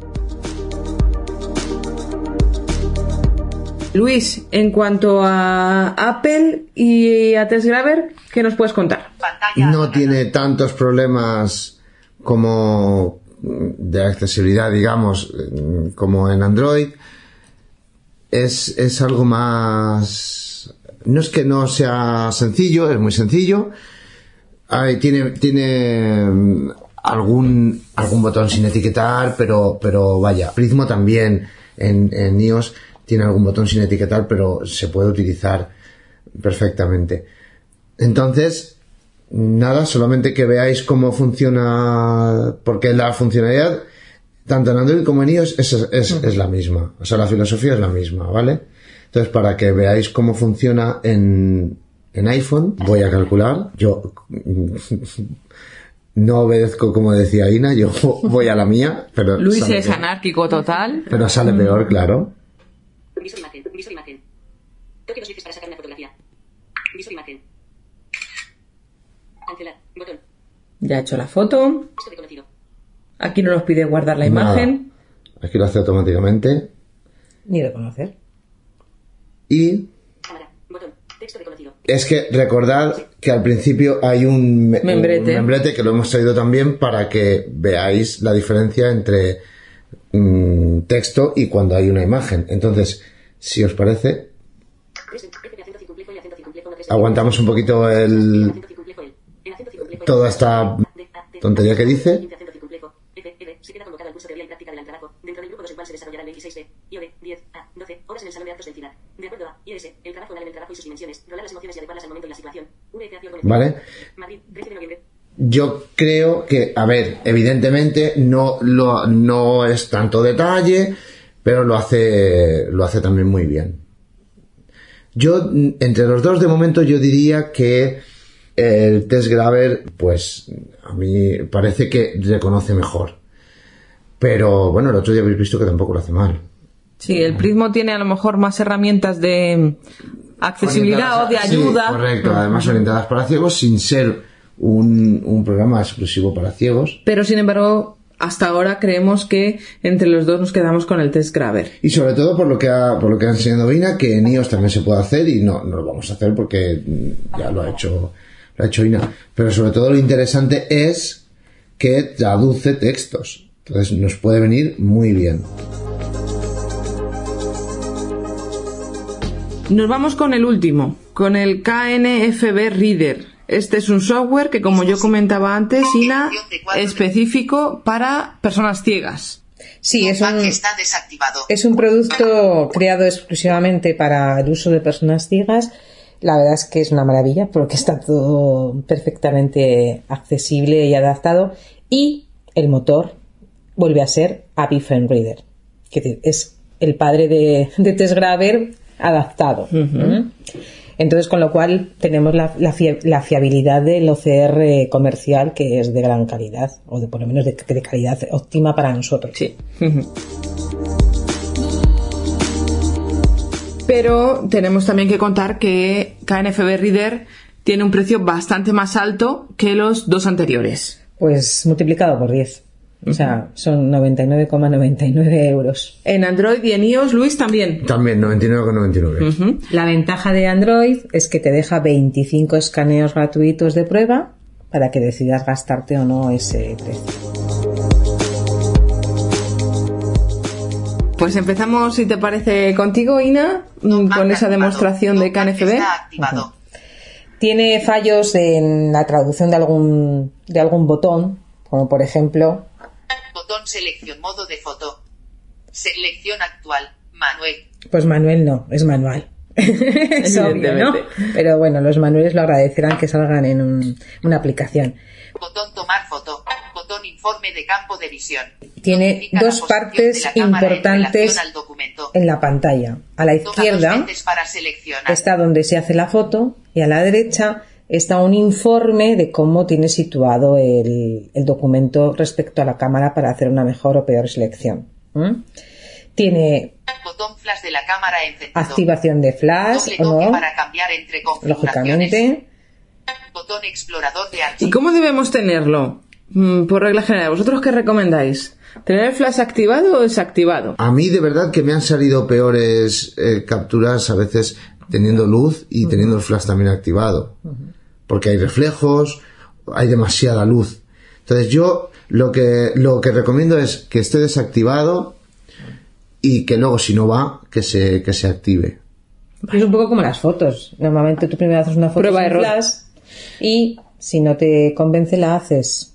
Pues aquí, si no te lees bien, pruebas con sin flash. Cuando no tienes luz, no va a leer nada. Claro, Y cuando hay exceso de luz, eh, lee mal. muy mal. Entonces nos puede servir para pista. Por defecto tú puedes elegir el idioma, Botón determinar idioma. español. Selección actual. ¿De Español. acuerdo? Esto está siempre abajo, en, como una barra de estado. Botón tipo de documento. Modo actual. Varias columnas. Esto recuerda mucho a los OCR de siempre. Sí. Podríamos elegir una columna o varias columnas. Varias columnas es el de por defecto porque elige de todos, aunque haya una, para él es varias columnas. Y lo que decíamos de manual Botón o selección, automático. modo de foto. ¿Mm? Selección actual. Yo esto, también Luis me imagino que puede opinar, eh, en principio lo mejor es casi automático, pero claro, ya yo creo que también según los, los elementos, Y según el nivel de trabajo del usuario, si es más principiante, si ya domina perfectamente el software, pues supongo que todo esto podrá ir cambiándolo. más partes de la pantalla tenemos, Botón añadir foto desde la biblioteca. es decir, tú puedes Seleccionar una foto de la biblioteca Claro. del dispositivo para Ah, esto, es, esto es una cuestión interesante. haber hecho una foto a, una, a un texto ¿m? y, y volver a escanearlo. Pues como hacemos desde un, cualquier OCR que tenemos un archivo. Bueno, esto también lo podemos hacer en, en Prismo y en, y en TestGrabber. Y, por ejemplo, pues para, para qué me viene a mí muy bien, las típicas mensajes de WhatsApp que en lugar de escribir es un texto pero que en realidad es una foto. Accedemos a la galería con cualquiera de estos tres OCRs y seleccionamos esa, esa foto y, y pasa el OCR. Entonces, mm, a ver, evidentemente, si la foto es de mala calidad o la foto está manus eh, eh, en realidad es una foto de un documento manuscrito, no va a hacer OCR. Pero si está, es un texto, una imagen, letras y en mecanografía, digamos, pues lo va a, A leer y a, leer. y a escanear. Sí, sí. Señalar que en el caso de TestGrabber de Android, como acordaos que había dos botones que decían botón, botón, el primer botón desde, desde el título hacia abajo es el de hacer la foto y el segundo es el que accede a la galería. A partir de ahí aparece, como siempre en un smartphone, que si queremos acceder a la galería, desde que, con que si lo hacemos una vez o siempre, y ya buscamos el fichero a, a escanear. ¿Mm? Otro elemento que yo creo que sí que no se repite en ninguno es este. Botón lote desactivado. Ahora está desactivado porque la... Para cambiar el modo Claro, por lotes. porque no le he cambiado. Ah, qué interesante. Claro, eso sería como el poder escanear muchas páginas para Y que te las va uniendo en el mismo archivo. Claro. ¿Mm? Porque eso, yo creo que es un, una forma, un formato más profesional de- del uso de, del OCR. Y como siempre tiene, pues, Botón explorador de archivos. explorar de archivos, pues para luego ver los que tú has es- escaneado y poder otra vez leer, etcétera, etcétera, o Botón ajustes. en ajustes múltiples de una aplicación. Yo si queréis hago un escaneo y luego Venga. hace otro Botón del mismo texto con iOS. Tomar foto. T, Importante. Abajo del todo, desde el, el botón de abajo para arriba, tenemos Botón determinar idioma. otra vez el idioma Botón tempo. y el tiempo de velocidad de, de lectura, ¿de acuerdo? Eso no aparecía en las otras aplicaciones porque no tienen en cuenta. Y luego aparece el típico display de un de una grabadora. Atrás, adelante, línea arriba, línea abajo y en medio el play o el pause. Que tampoco nos podíamos mover antes por líneas en el texto. Claro. ¿Mm? Botón siguiente frase. Siguiente frase, Botón, página siguiente. página siguiente, Botón que para él es pantalla siguiente realmente. Botón reproducir. Reproducir. Botón frase anterior. Botón página anterior. Y si le doy al play, pues empieza. El logo. Es el Y si le doy otra vez, le paro. Sí, claro, eso que sería tan mal. Entonces, ha- hago frases siguientes para que lleguemos a la parte que realmente ¿ves? 6. ya empieza. Nombre del participante, Luis Palomares Najara, Centro de Hoy Adscripción Najara. 11 C, I, La he bautizado. Pero vamos, yo he hecho... Vemos que la diferencia es pasmosa, considerable. Porque soy la misma persona con dos diferentes, y en este caso ver o no ver, mm, veo en las dos, y la aquí es prácticamente perfecta la- el reconocimiento. O sea, es que hasta el logotipo casi se ha limpiado en breve. Aunque no deja de tener errores porque es el logotipo. Y luego arriba del todo, en la parte ver imagen sería por ver el texto como lo habíamos eh, fotografiado. Botón añadir página al documento. Si no habíamos hecho el lote, podíamos ahora seguir añadiendo. Botón reconocer de nuevo. De conocer de nuevo porque a lo mejor sin querer lo hemos hecho mal y podríamos otra vez reconocerlo. Botón guardar documento. y guardar el documento en nuestro... Aquí también tenemos la posibilidad de colocarlo en Dropbox, en iCloud. Sí, sí. Sí, igual. sí, Todo el sí, tema de la misma manera. igual. Sí. Vamos a ver en, en iOS, Luis. Oye, este software me está encantando, ¿eh? Es más caro, pero, pero se ve la diferencia. Bueno, pues en iOS, la verdad, lo mismo. Eh, deciros que en las aplicaciones en, en iOS que hemos visto, cuando sale, tenemos la opción de que salga la síntesis, digamos, el audio automáticamente. Por ejemplo, lo hemos visto en el Prismo. También aparecen los botoncitos de tipo reproductor, ¿vale? De avanzar, retroceder, eh, reproducir, pausa.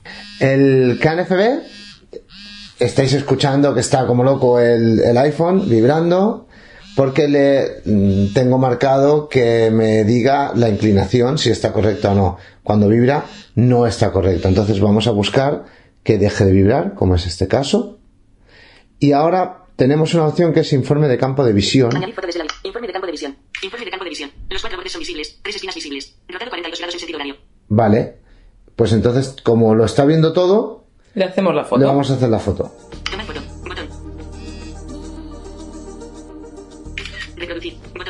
Queda convocado al curso Teoría y Práctica de la dentro del grupo 2 el cual se desarrollará el 26 de a 12 en punto en el Salón de Actos del Ciudad de Acuerdo. Vale, no lo ha visto todo, pero lo que ha visto...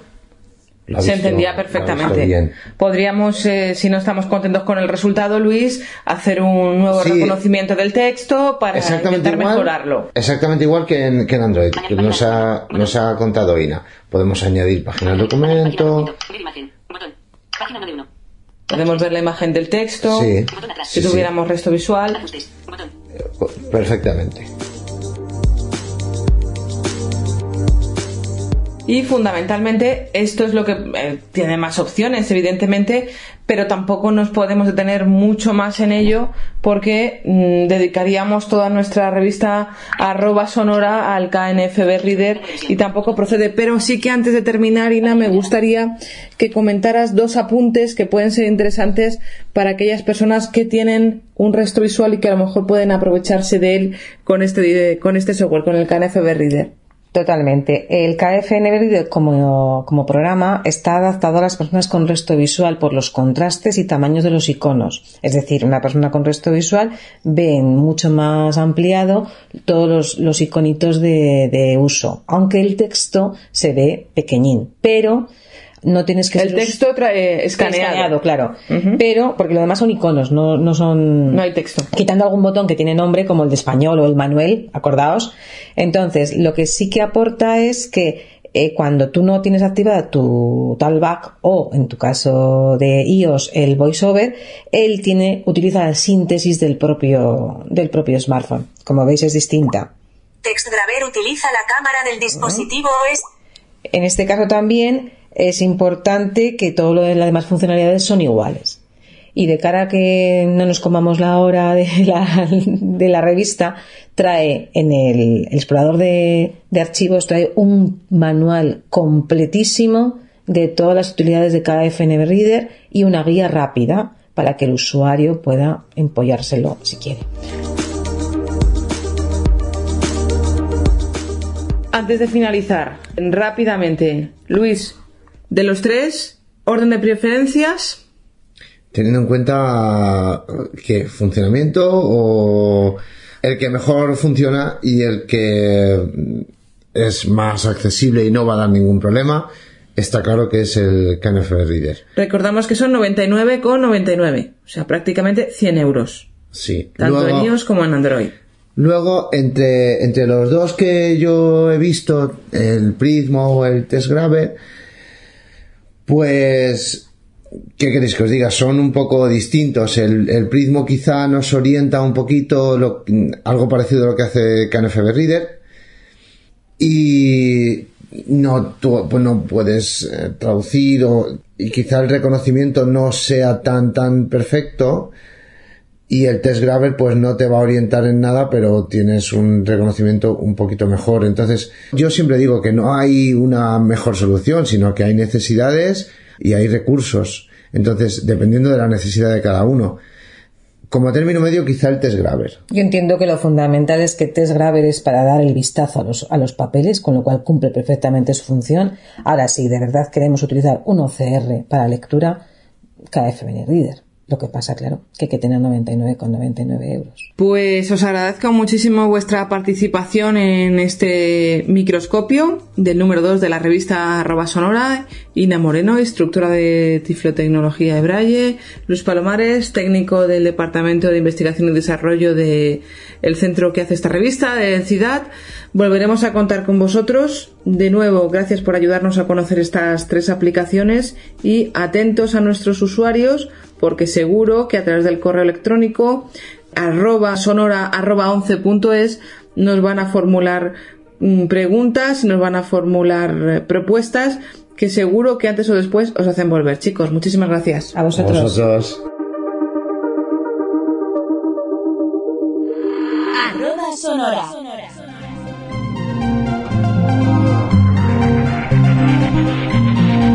Ciudad informa.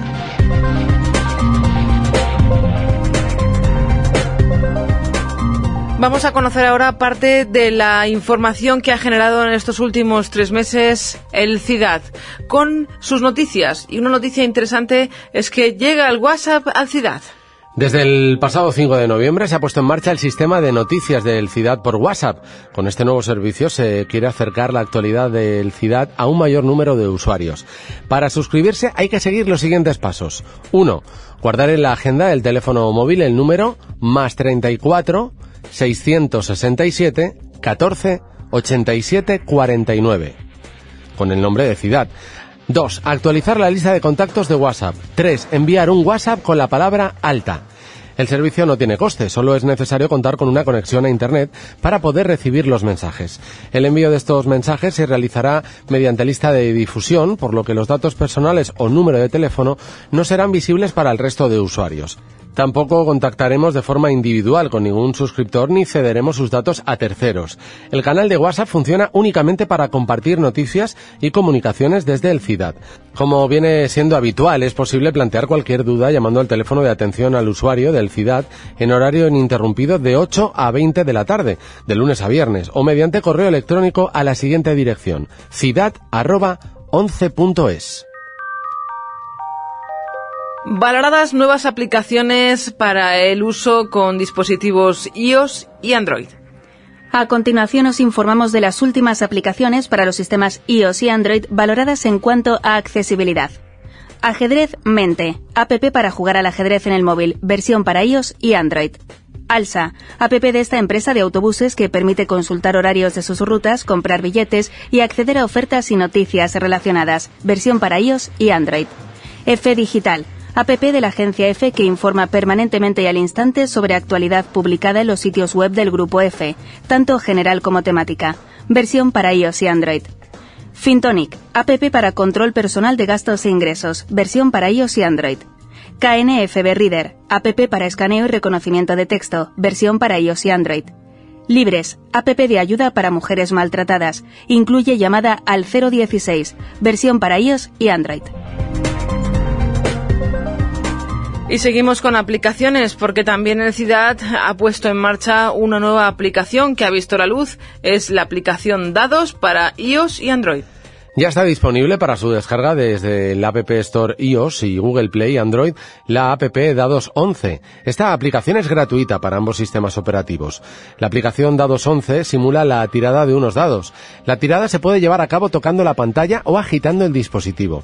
Si se tiene activo el revisor de pantalla, se deberá tener en cuenta que el toque en la pantalla supone un doble tap en la misma. Desde el menú de configuración se pueden modificar algunos parámetros de la tirada, tales como el número de dados o, para personas con resto de visión, los colores de la pantalla principal. También guarda un histórico de las últimas tiradas realizadas. Vamos ahora con las novedades del catálogo comercial de los productos del CIDAD. Lupa TV Merlin Ultra Full HD 20 pulgadas PC. Lupa TV de mesa con una ampliación desde 2 x a 87 x enfoque automático con 7 modos de lectura y una paleta de 28 combinaciones de colores. Este equipo incorpora un monitor LCD de alta definición HD de 20 pulgadas con un brazo que se puede girar, inclinar, regular en altura y también de una mesa deslizante para la lectura. Reloj Braille Arsa A423 B140 Caballero Esfera Negra. Reloj de pulsera de caballero con caja chapada, esfera negra redonda y correa de piel negra. Apertura de la tapa en señal horaria 6.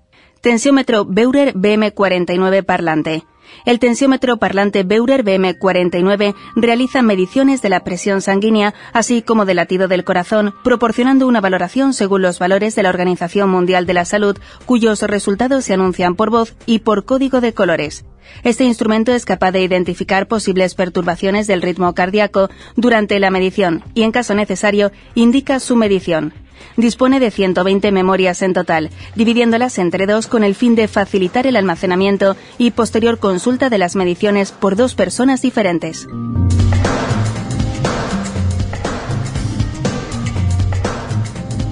Y recientemente el CIDAD también ha puesto en marcha una nueva novedad que es la venta de material tiflotécnico desde el Club 11. Para contarnos exactamente en qué consiste esta puesta en marcha, hemos charlado con la responsable del departamento comercial, con Vanessa González, que nos va a explicar qué es exactamente esto de la venta online. El servicio de venta online se presta a través del Club 11 y la idea que el CIDAD persigue con, con este servicio es facilitar al máximo la adquisición de material tiflotécnico a todos nuestros afiliados porque nos va a permitir hacer compras durante las, las 24 horas del día sin tener que esperar a hacer compras por teléfono y demás.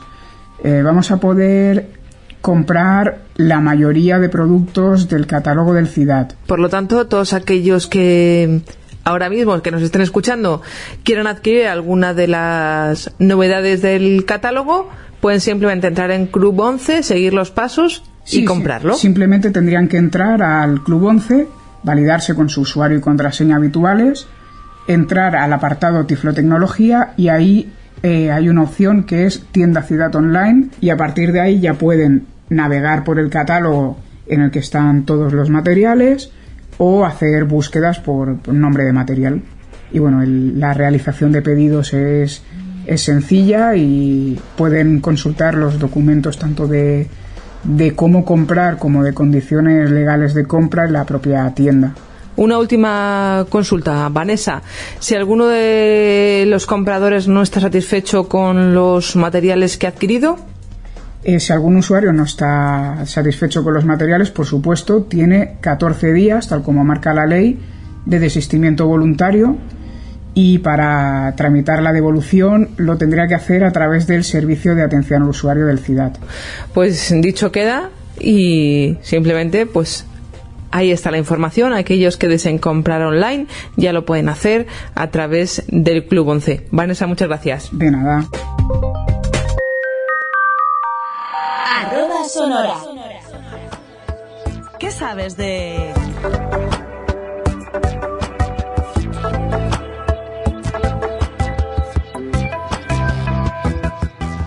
¿Qué sabes? Es el título de la sección y en esta ocasión el tema que hemos eh, elegido son los revisores de pantalla, pero para los teléfonos Samsung y los teléfonos Samsung ya conocéis que llevan el sistema operativo Android.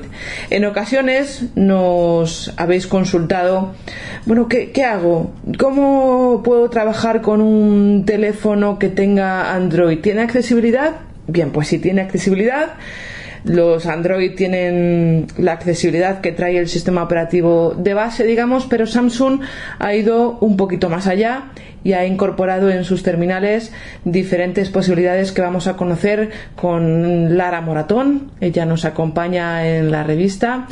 Muy buenas, Lara, bienvenida. Hola, muchas gracias. Ella es eh, manager de Ice Boys de Samsung y nos va a ayudar a conocer todas estas cuestiones que antes estábamos eh, comentando.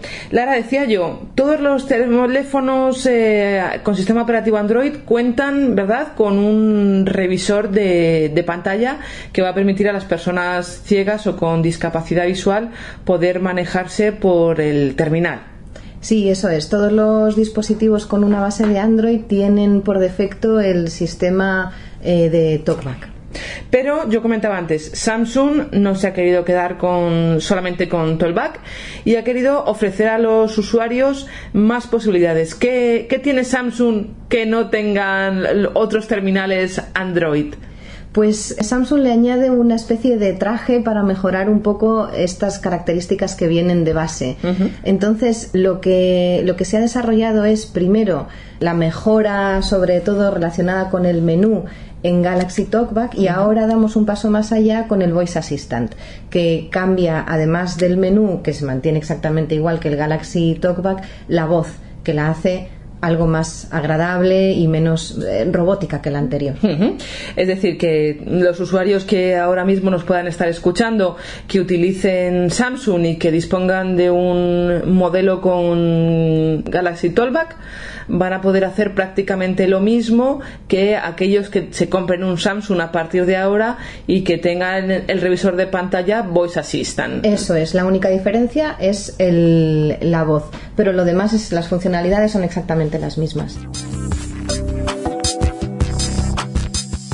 Eh, entonces, eh, Lara, ¿qué te parece si empezamos a conocer esas eh, posibilidades que nos ofrece el Voice Assistant? Vamos a contar a los oyentes con qué modelo vamos a hacer las pruebas o vamos a conocer este software de Samsung. Vale, vamos a empezar a contaros con, el, con un nuevo A5. Es un modelo de gama media, bastante accesible. Si quieres empezamos por eh, cómo configurarlo, cómo, Venga. cómo llegar a esta opción. Una vez que tenemos un teléfono Samsung nuevo, completamente nuevo, en nuestras manos, Sin, eh, la primera vez que lo encendemos ofrece la posibilidad de iniciarlo directamente por el asistente de pantallas que te va guiando pantalla a pantalla. Para esto, alguien que no tenga visión va a necesitar uh, ayuda, pero también tenemos la posibilidad de acceder directamente al menú de accesibilidad a través de un botón en esa primera pantalla principal, saltándonos todos estos pasos intermedios en los que te pide que introduzcas el La nombre, fecha, la, la cuenta, hora. la fecha, todo esto. De manera que llegamos a los tres bloques de accesibilidad que ofrecen los teléfonos Samsung de visión, audición y destreza e interacción. Y entrando dentro de visión, la primera opción es Voice Assistant. Activándola ya tendríamos el Voice Assistant listo para usarse. ¿Te parece que lo escuchemos, Lara? Vamos allá. Venga. 10 y 18. Deslizar la pantalla con dos dedos para desbloquear. Aquí vemos cómo nos está leyendo la pantalla de, de espera. Deslizar la pantalla con dos dedos. Desbloqueamos. Dispositivo desbloqueado. Y una vez que lo inicio. tenemos activado, ya nos indica que estamos en la pantalla de inicio. Si queremos entrar en el menú, deslizamos tres dedos hacia la derecha y podemos ir navegando. Respuesta de vibración. Respuesta sonora. Velocidad de la voz. Puntuación. Con tres dedos, cada vez que le estoy dando, que estoy desplazando los tres dedos hacia la derecha, accedemos a una de las opciones principales de este, mm, de este menú. Si queremos entrar dentro de una de ellas y activarla o desactivarla, o como en el caso de el volumen, por ejemplo, subirlo o bajarlo, lo que haríamos es eh, una vez que nos, que nos acaba de leer la opción de menú en la que nos encontramos, deslizar el dedo hacia arriba o hacia abajo. Vamos a poner un ejemplo. Pantalla oscura. Pantalla oscura activada. Pantalla oscura desactivada. Cada una de estas opciones lo que he hecho es deslizar el dedo hacia arriba o deslizar el dedo hacia abajo. Indistintamente, da igual. Eh, sí, lo que te hace es cambiar de opción. Una te la activa y lo vuelves a pasar y desactiva. O sea que tendríamos flick hacia la derecha con tres dedos. Iríamos pasando por las diferentes opciones del, del menú. Eso es. Y flick arriba o flick abajo encima de la opción que nos interesa para eh, verificarla o desverificarla, activarla o desactivarla. Eso es. En el caso de que, de que se tratara de subir el volumen, pues tantos flicks como tú quieras hasta que el volumen se ajuste a tu al, al que, al que Ajá, desees, claro. ¿Y estas opciones, Lara, solamente son válidas para Voice Assistant o para el funcionamiento del teléfono? Es decir, si yo me voy a menú y deslizo, hago flick con tres dedos a la izquierda o a la derecha, ¿me voy a mover por los diferentes elementos del menú? No, solamente son para, el Assistant. menú de Voice Assistant. es. Perfecto, perfecto. ¿Sería posible conocer cómo tendríamos que movernos por el menú del teléfono? Si vamos, si navegamos por esta primera pantalla, por la pantalla de inicio, Tiempo. vamos 10 haciendo y 20. flicks Aplicación Google. Con un dedo. con un dedo y va deslizándose. Botón búsqueda por voz. Correo electrónico. Cámara. Play Store. Google Carpeta. Si queremos cambiar de, mm, de pantalla, deslizamos, hacemos un flick con dos dedos en este caso, hacia la, hacia la derecha Página o hacia 11, la izquierda Página 2 de 2. y pasamos a la página Ujú. 2 de 2. Perfecto. Si alguno de los elementos nos interesa, supongo que damos un toque. Eso es, una, por ejemplo, entramos en, la, si en este caso, vamos a Galaxy seleccionar Esencias. Galaxy. Es galería. dentro de la galería, con dos toques entramos Galería. dentro. Perfecto. Vamos a sentarnos si, si quieres para aquellas personas que puedan tener un teléfono Samsung en sus manos en las cuestiones que van a poder encontrar en este Voice Assistant. ¿Qué podemos eh, configurar? ¿Qué podemos cambiar? ¿Y a qué tenemos acceso? Dentro del menú de Voice Assistant tenemos la posibilidad de cambiar el volumen del dispositivo. Bueno, en el- se titula la opción principal del menú volumen del dispositivo, pero se refiere lógicamente al, al volumen de, del- de Voice Assistant, la velocidad de lectura y respuesta sonora, pantalla oscura y cursor grande. La pantalla oscura supongo que es para cuando estemos escribiendo, entre comillas, que nadie nos pueda cotillar. Exactamente. Porque una persona que está viendo el móvil se tapa así un poquito con la mano, tal, para que no vean lo que está escribiendo, pero a lo mejor en nuestro caso no nos damos cuenta, ponemos la pantalla oscura y ya está. Y ya no tenemos ningún problema. A salvo de fisgones. Eso es.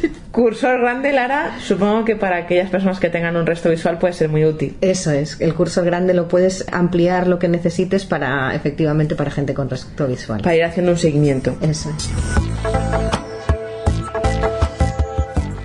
En este sentido, eh, las personas que tengan mm, resto visual También tienen una opción de accesibilidad ya fuera del Voice Assistant dentro de, de Samsung, ¿verdad, Lara? Sí, dentro del menú de visión tenemos tanto el tamaño de fuente que se puede configurar desde pequeño a extra grande, como gestos de ampliación. Con tres dedos se puede ampliar una sección o una parte de la pantalla y después también podemos utilizar la lupa. Antes comentábamos eh, la posibilidad de, una vez que una persona adquiere un teléfono nuevo, que con ayuda de alguna persona le active por primera vez Voice Assistant, pero después tiene opciones de configuración que le permite, supongo, activar y desactivar rápidamente este software. Por si tenemos a una persona cerca que quiere utilizar el móvil, pero que no quiere hacerlo con Voice Assistant, existe una, una, activación y desactivación rápida. Sí, tenemos la posibilidad de que con el con tres toques en el, en el botón de menú, en el botón inicial de menú, podemos hacer que configurarlo para que se active o desactive. También podemos hacer otra cosa, que es que ese, ese mm, botón lance un menú que nosotros hayamos configurado con las opciones que nos interesen. Por ejemplo, una especie de acceso rápido a la lupa, al propio Voice Assistant o a cualquier otro elemento de del menú de accesibilidad. Ah, o sea, que podemos, digamos, configurarnos en ese botón lo que, lo que más utilicemos, digamos. lo que cada uno considere más cómodo, sí. Imagino que Samsung sigue trabajando día a día para ir mejorando estas, estas características. ¿Cada cuánto tiempo, digamos, se van implementando esas novedades en, en nuestros teléfonos? ¿O mm. cómo se implementan? Nosotros vamos recibiendo feedback de, los usuarios y a medida que este feedback llega a nuestros desarrolladores lo van implementando. Los saltos así tan cuantitativos como este último que hemos visto desde el, inicial de Android del TalkBack a este Voice Assistant han tenido lugar yo creo que a lo largo de un año, pero no es algo regular que podamos decir en seis meses habrá mejoras. Las hay a cuentagotas prácticamente cada nueva versión, pero... Claro, pero eso mm, que el usuario final, digamos, no lo veamos, no quiere decir que, no se siga trabajando en ello. Eso sí, eso sí, pequeñas, pequeñas. En cada nueva versión arregla alguna cosilla que no funciona, mejora otras y siempre se está trabajando en, dar mejor servicio, claro. Lara, ¿tenemos la posibilidad de cambiar la voz a Voice Assistant? Sí, hasta ahora era posible seleccionar cualquier voz que quieras descargarte de Internet y en los ajustes seleccionar que sea esa la que se utilice por defecto. Una cuestión que me parece interesante que comentemos, Lara, es la accesibilidad de Voice Assistant con las aplicaciones de Samsung está garantizada, supongo. Sí, con todas las aplicaciones nativas de Samsung, TalkBack funciona perfectamente. Bueno, Voice Assistant. Pero con las de tercero ya no lo podemos asegurar. Probablemente con muchas funciones con y con otras no. Eso es, con muchas funcionará, pero claro, no, eso ya se escapa un poco de nuestras manos. Claro. ya... Pero que sepamos que si nos hacemos con un teléfono Samsung, lo fundamental, que no es poco, lo vamos a poder manejar. Está cubierto, eso es, sí. Podemos, si te parece, Lara, recorrer el menú de accesibilidad que un usuario se va a encontrar cuando tenga un Samsung en las manos. Muy bien, sí. Tenemos la accesibilidad dividida en tres grandes bloques, eh, visión, audición y destreza e interacción. Y después hay una serie de ajustes generales al mismo nivel que estos tres grandes bloques que mm, eh, hacemos un, pequeño paseo por ellos porque algunos son interesantes. Por ejemplo, la posibilidad de activar o desactivar la opción de recordar notificaciones, es decir, si te ha llegado un mensaje y lo tienes durante un tiempo en el teléfono, no lo has accedido a él, te lo va a recordar la configuración de las respuestas y finalizaciones de llamadas se puede configurar el botón inicio para que para responder apretando este botón utilizar también comandos de voz o, finalizar las llamadas con el botón encendido también para rechazar o aceptar llamadas entrantes tenemos el modo un toque que mm, consiste en, en vez de desplazar el dedo en la pantalla como si fuera un flick, lo que hacemos es simplemente dar un toque. Y así podríamos contestar una llamada o luego colgarla Lo mismo se puede aplicar para rechazar o aplazar eventos del calendario y alertas del temporizador. Entrando ahora en los grandes bloques, la verdad es que hay un montón de opciones. Voy a hacer un resumen así rápido dentro de cada uno de ellos. Dentro de visión tenemos Voice Assistant, que es el que, del que hemos hablado ampliamente, y mm, también hemos comentado antes el tamaño de fuente, los gestos de ampliación y la lupa. Y una opción interesante también es la configuración de colores, que podemos tener la posibilidad de poner el teléfono en escala de grises, colores negativos, o luego un test de ajuste de color. Es decir, que te van a presentar una paleta de colores y tú los, los organizas según como los percibas, de distintos o iguales. Ah, muy interesante. Entonces, el test da como resultado una combinación de colores que se aplicará a todo el teléfono, que va a ser como tú percibas de la mejor manera los colores. Dentro del bloque de audición hay mm, distintas notificaciones de parpadeo, incluso eh, si lo, mm, tienes este teléfono pareado con un, con un guiar, con un reloj, te van a enviar estas alarmas al reloj. Para- por ejemplo, también en caso de configurar la alarma del despertador y lo tienes pareado con el reloj, el reloj vibrará. Entonces, esto también es interesante. Sí, porque además recordamos que tenemos también algunos usuarios que son sordociegos, entonces esta opción es muy interesante para ellos. Dentro de los modos de destreza e interacción tenemos el- un botón universal que mediante la cámara, por ejemplo, te identifica ciertos gestos, por ejemplo, que gires la cabeza a la derecha o a la izquierda y te puede desplegar un menú que tú previamente ya has seleccionado. Los menús de asistencia, que es un menú que se va a mantener constante, es un botón que se mantiene constante por todas las pantallas y puedes acceder a él y configurarte también cualquier acceso a cualquier punto de la configuración del teléfono.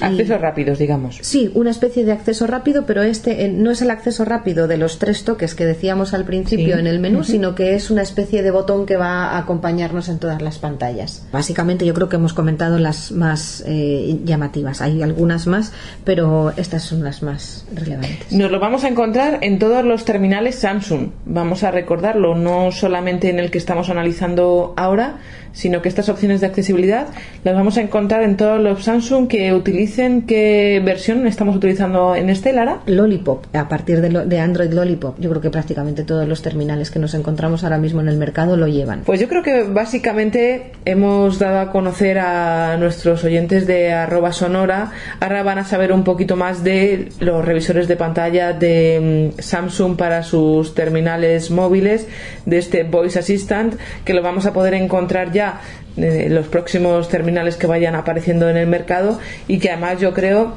que nos va a dar muchas satisfacciones porque como decía Lara cada vez más pues se van incluyendo bueno pues pequeñas novedades que lo van haciendo un poco más un poco más sencillo un poco más eh, fácil de utilizar por parte de los usuarios que al fin y al cabo de lo que se trata no de que la mayor parte de personas posible pueda utilizar un dispositivo de estos. Eso es Lara Maratón, pues muchísimas gracias por habernos acompañado en nuestra revista.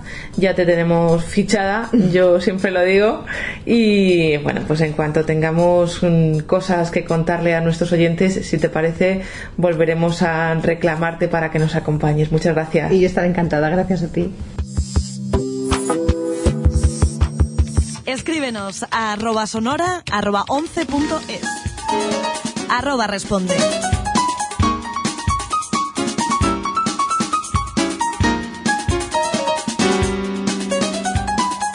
Con esta musiquilla tan animada abrimos esta sección que me gusta a mí porque es la que nos pone en contacto con todos los oyentes de arroba sonora. Y la verdad es que de daros las gracias a todos porque hemos recibido un montón de correos electrónicos a nuestra dirección arroba sonora arroba 11.es algo así como 12 estamos encantados de que estéis ahí que nos escuchéis que nos propongáis asuntos y que además pongáis en nuestro conocimiento todo aquello que queráis que tratemos en la revista.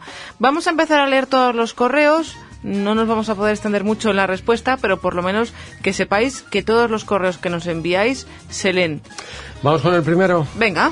Eh, nos lo envía Harkus Orome. Dice, escuché vuestra primera revista que también se podía descargar desde el gestor 11 de libros digitales, pero no- lo he intentado y no soy capaz de encontrarla con la aplicación de iOS. Dice, no sé qué puedo estar haciendo mal. Bueno, pues realmente es uh, un oyente atento. Efectivamente lo comentábamos en la primera revista, pero por el momento aún no es posible descargarse arroba sonora desde el Gol. Más adelante intentaremos que esto sea posible tal y como anunciábamos en el pasado número. La siguiente es Nuria Arias y nos escribe nos dice Hola, bienvenida a esta revista y espero que dure muchos años, al igual que NIAC, la que vengo siguiendo, aunque no con mucha asiduidad. En el corte número 2 habéis dicho que a través del iPhone se puede descargar, pero no he entendido con qué app. Me ha parecido ir algo de Wall, pero no conozco ni sé si eso está correcto. Bueno, pues es lo mismo, es la aplicación Gol, pero insistimos, de momento todavía no es posible. Gracias Nuria, bienvenida y esperemos que nos sigas con más asiduidad que Ainiac. Ya que estás aquí, mujer, quédate.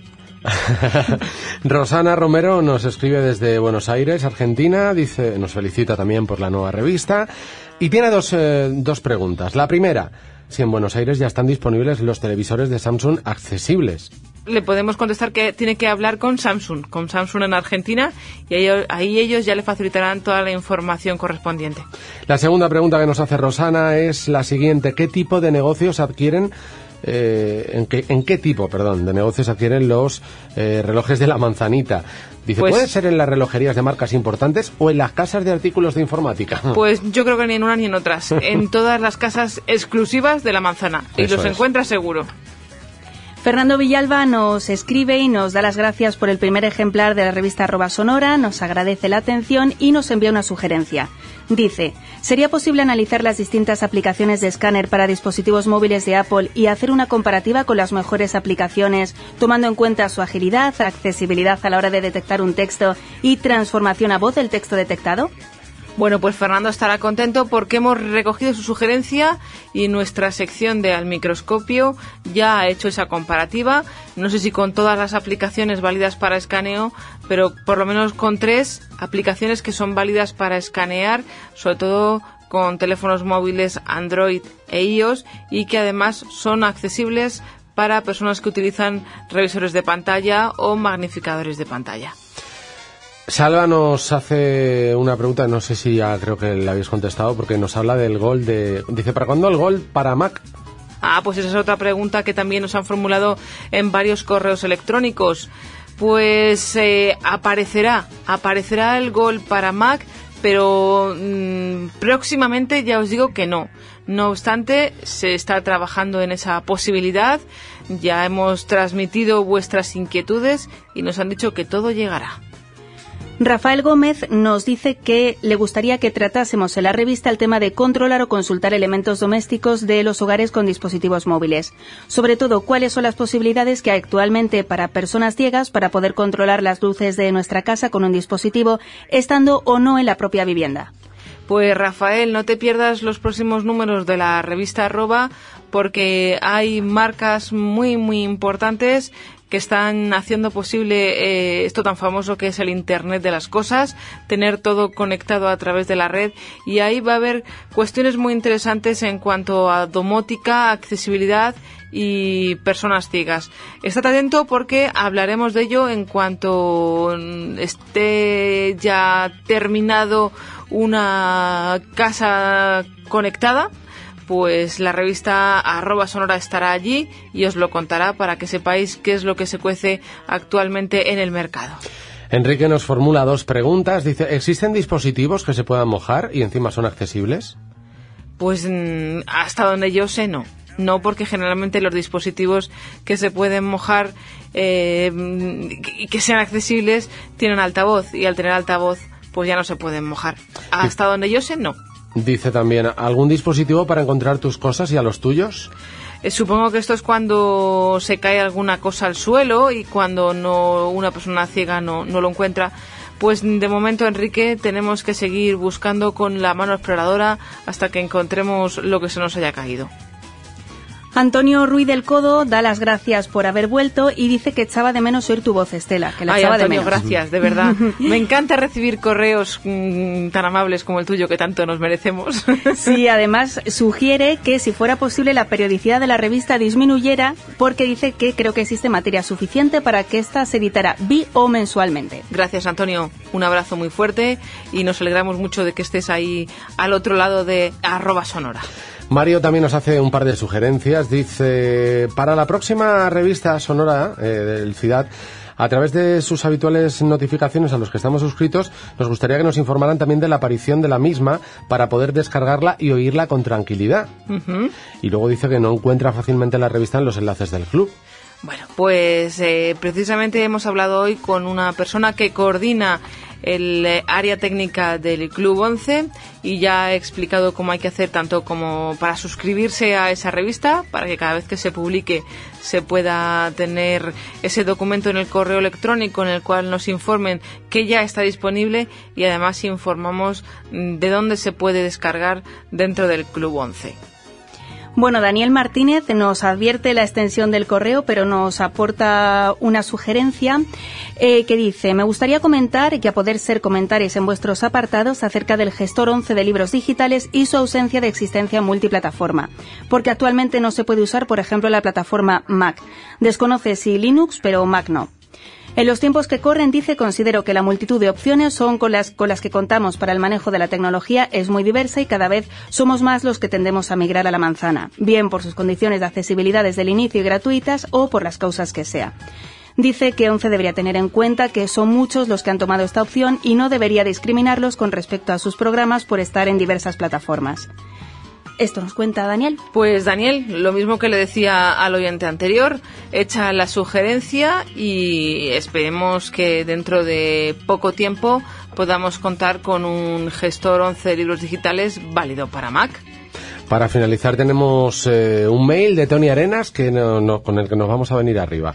Dice, hola apreciados amigos, con este mail os quiero dar la bienvenida y mi apoyo, sobre todo felicitaros por esta revista trimestral. Está muy chuli, dice. Gracias a todo el equipo y por pensar en nosotros para informarnos de las últimas eh, noticias. eh, y bueno, y dice, repito, gracias a todos y mi aplauso. Muy bien, muy bien. Yo también le aplaudo. Muy bien. Y le agradezco en nombre de todo el equipo ese correo electrónico, igual que al resto de nuestros oyentes. Paloma, ¿tú tienes algún correo más? Sí, nos queda Ramón Fau, que dice que, bueno, que en Barcelona 11 se anunció un taller para desarrollar este tema durante cuatro horas sobre libros, gestión de libros digitales 11 para Mac Qué y éxito, iPhone. ¿eh? Qué éxito. Los libros digitales, ¿cuánto lee nuestra audiencia? Dice, yo me apunté, pero parece que no hay suficientes alumnos y de momento no se hace. Bueno, Ramón, pues no te preocupes, que te vamos a hacer un taller para ti y para todos los oyentes interesados en el gestor 11 de libros digitales próximamente en la revista arroba sonora. Insisto, muchísimas gracias a todos los oyentes que han participado en este primer número con sus correos electrónicos. Esperamos la misma participación, si puede ser un poquito más, en este segundo número, pues mucho mejor, a través del correo electrónico arroba sonora con letra arroba 11.es. Paloma, Antonio, muchísimas gracias y hasta el próximo número. Hasta el próximo número. Chao, Estela. Un placer.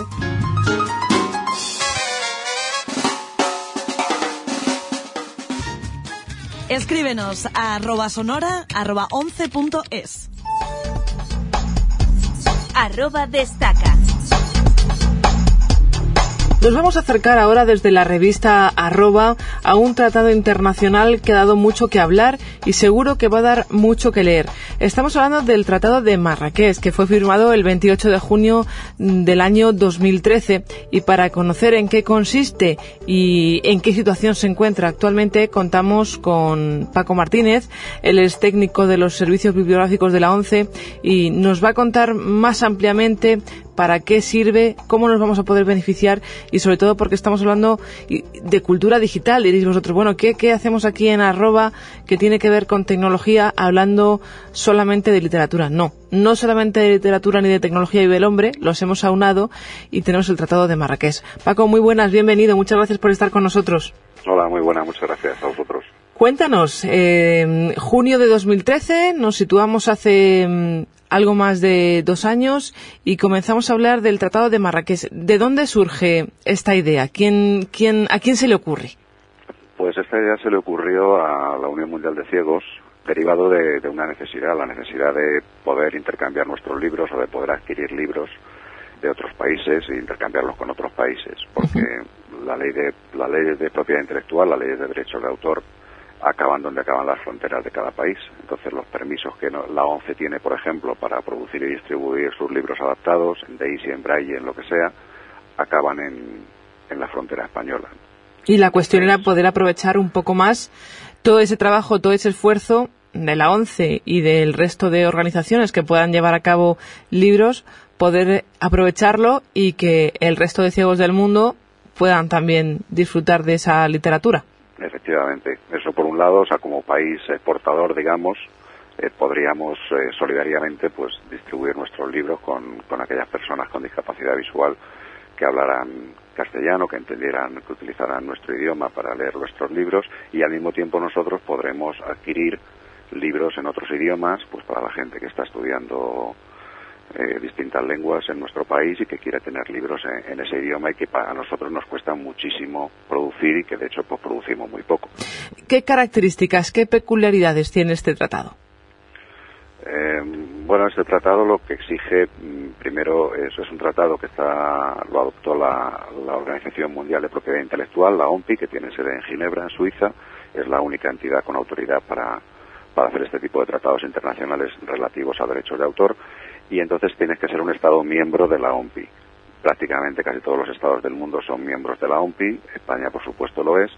Y entonces, pues, para poder acceder a este tratado, pues tienes que firmarlo y ratificarlo o en su defecto, si no lo has firmado y ratificado en el tiempo y forma convenidos, adherirse a ello posteriormente, ¿no? Para que el tratado entre en vigor se necesitan eh, 20 adhesiones o 20 ratificaciones a este tratado. Hoy por hoy llevamos 10, pero hay muchas más en camino y la verdad es que las previsiones son que este tratado esté ya en vigor pues antes del verano del año que viene. ¿Y mm, eso eh, se ha eh, articulado de alguna manera? ¿Hay alguna previsión de cómo funcionaría, Paco? Sí, el mismo tratado, eh, el articulado del tratado es el que define quién tendría derecho a adquirir eh, o a acceder a, a esas obras, qué entidades o qué personas podrían distribuirlas, bajo qué condiciones, etcétera, etcétera.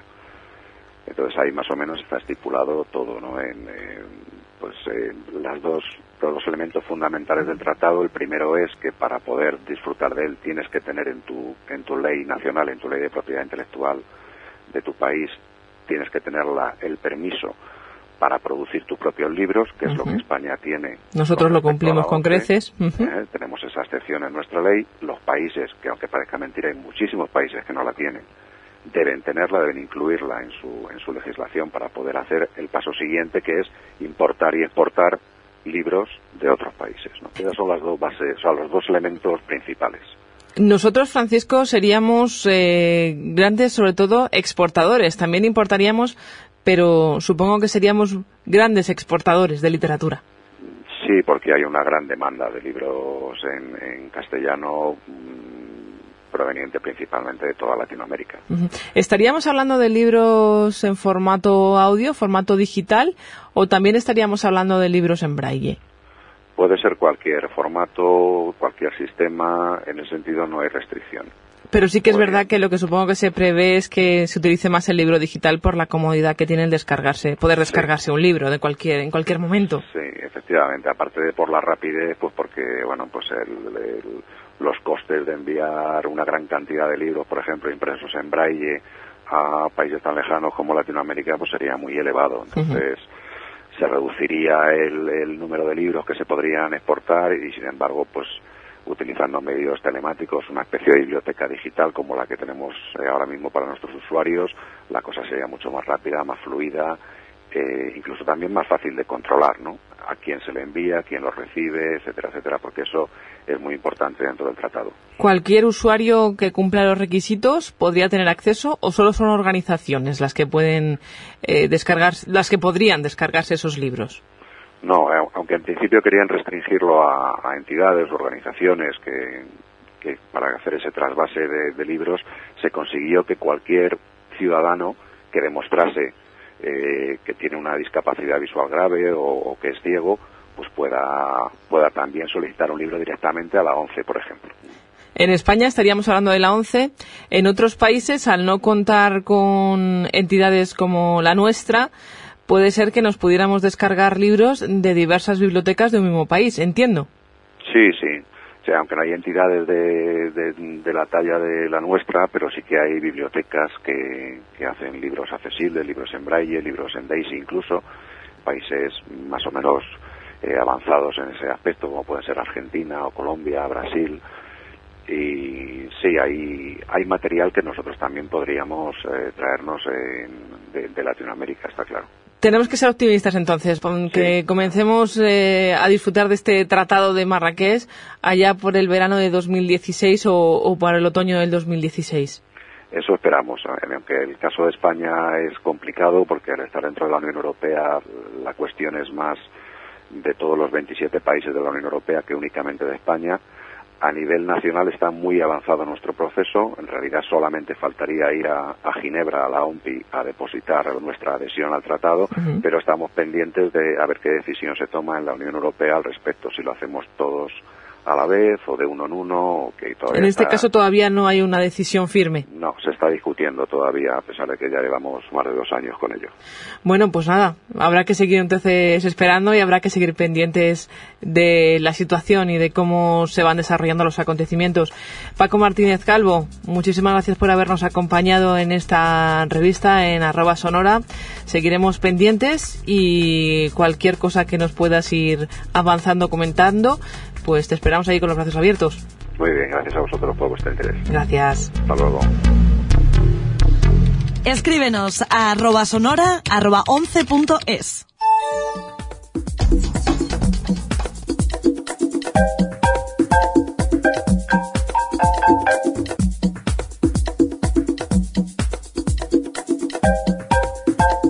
Bueno, esperemos que estos contenidos que hemos preparado con tanta ilusión y con tanto cariño para todos vosotros que estáis ahí detrás de esa arroba, de esa arroba sonora, hayan sido de vuestro agrado. Nosotros ya nos despedimos. Volveremos allá por el mes de marzo con nuestro número 3 y esperamos teneros ahí a todos vosotros, incluso alguno más que se vaya sumando por el camino. Un saludo muy cordial de todos los que hemos hecho posible esta revista sonora del CIDAD. Hemos tenido a Juan Rodríguez en la parte técnica, a Antonio Hueso y Paloma Martínez en la lectura de los textos, a Estela Landrove delante del micrófono y a todos aquellos que han pasado por nuestros micrófonos durante este número 2 y que han hecho posible que esta revista fuera como ha sido. Muchísimas gracias y hasta el número 3. Hasta luego.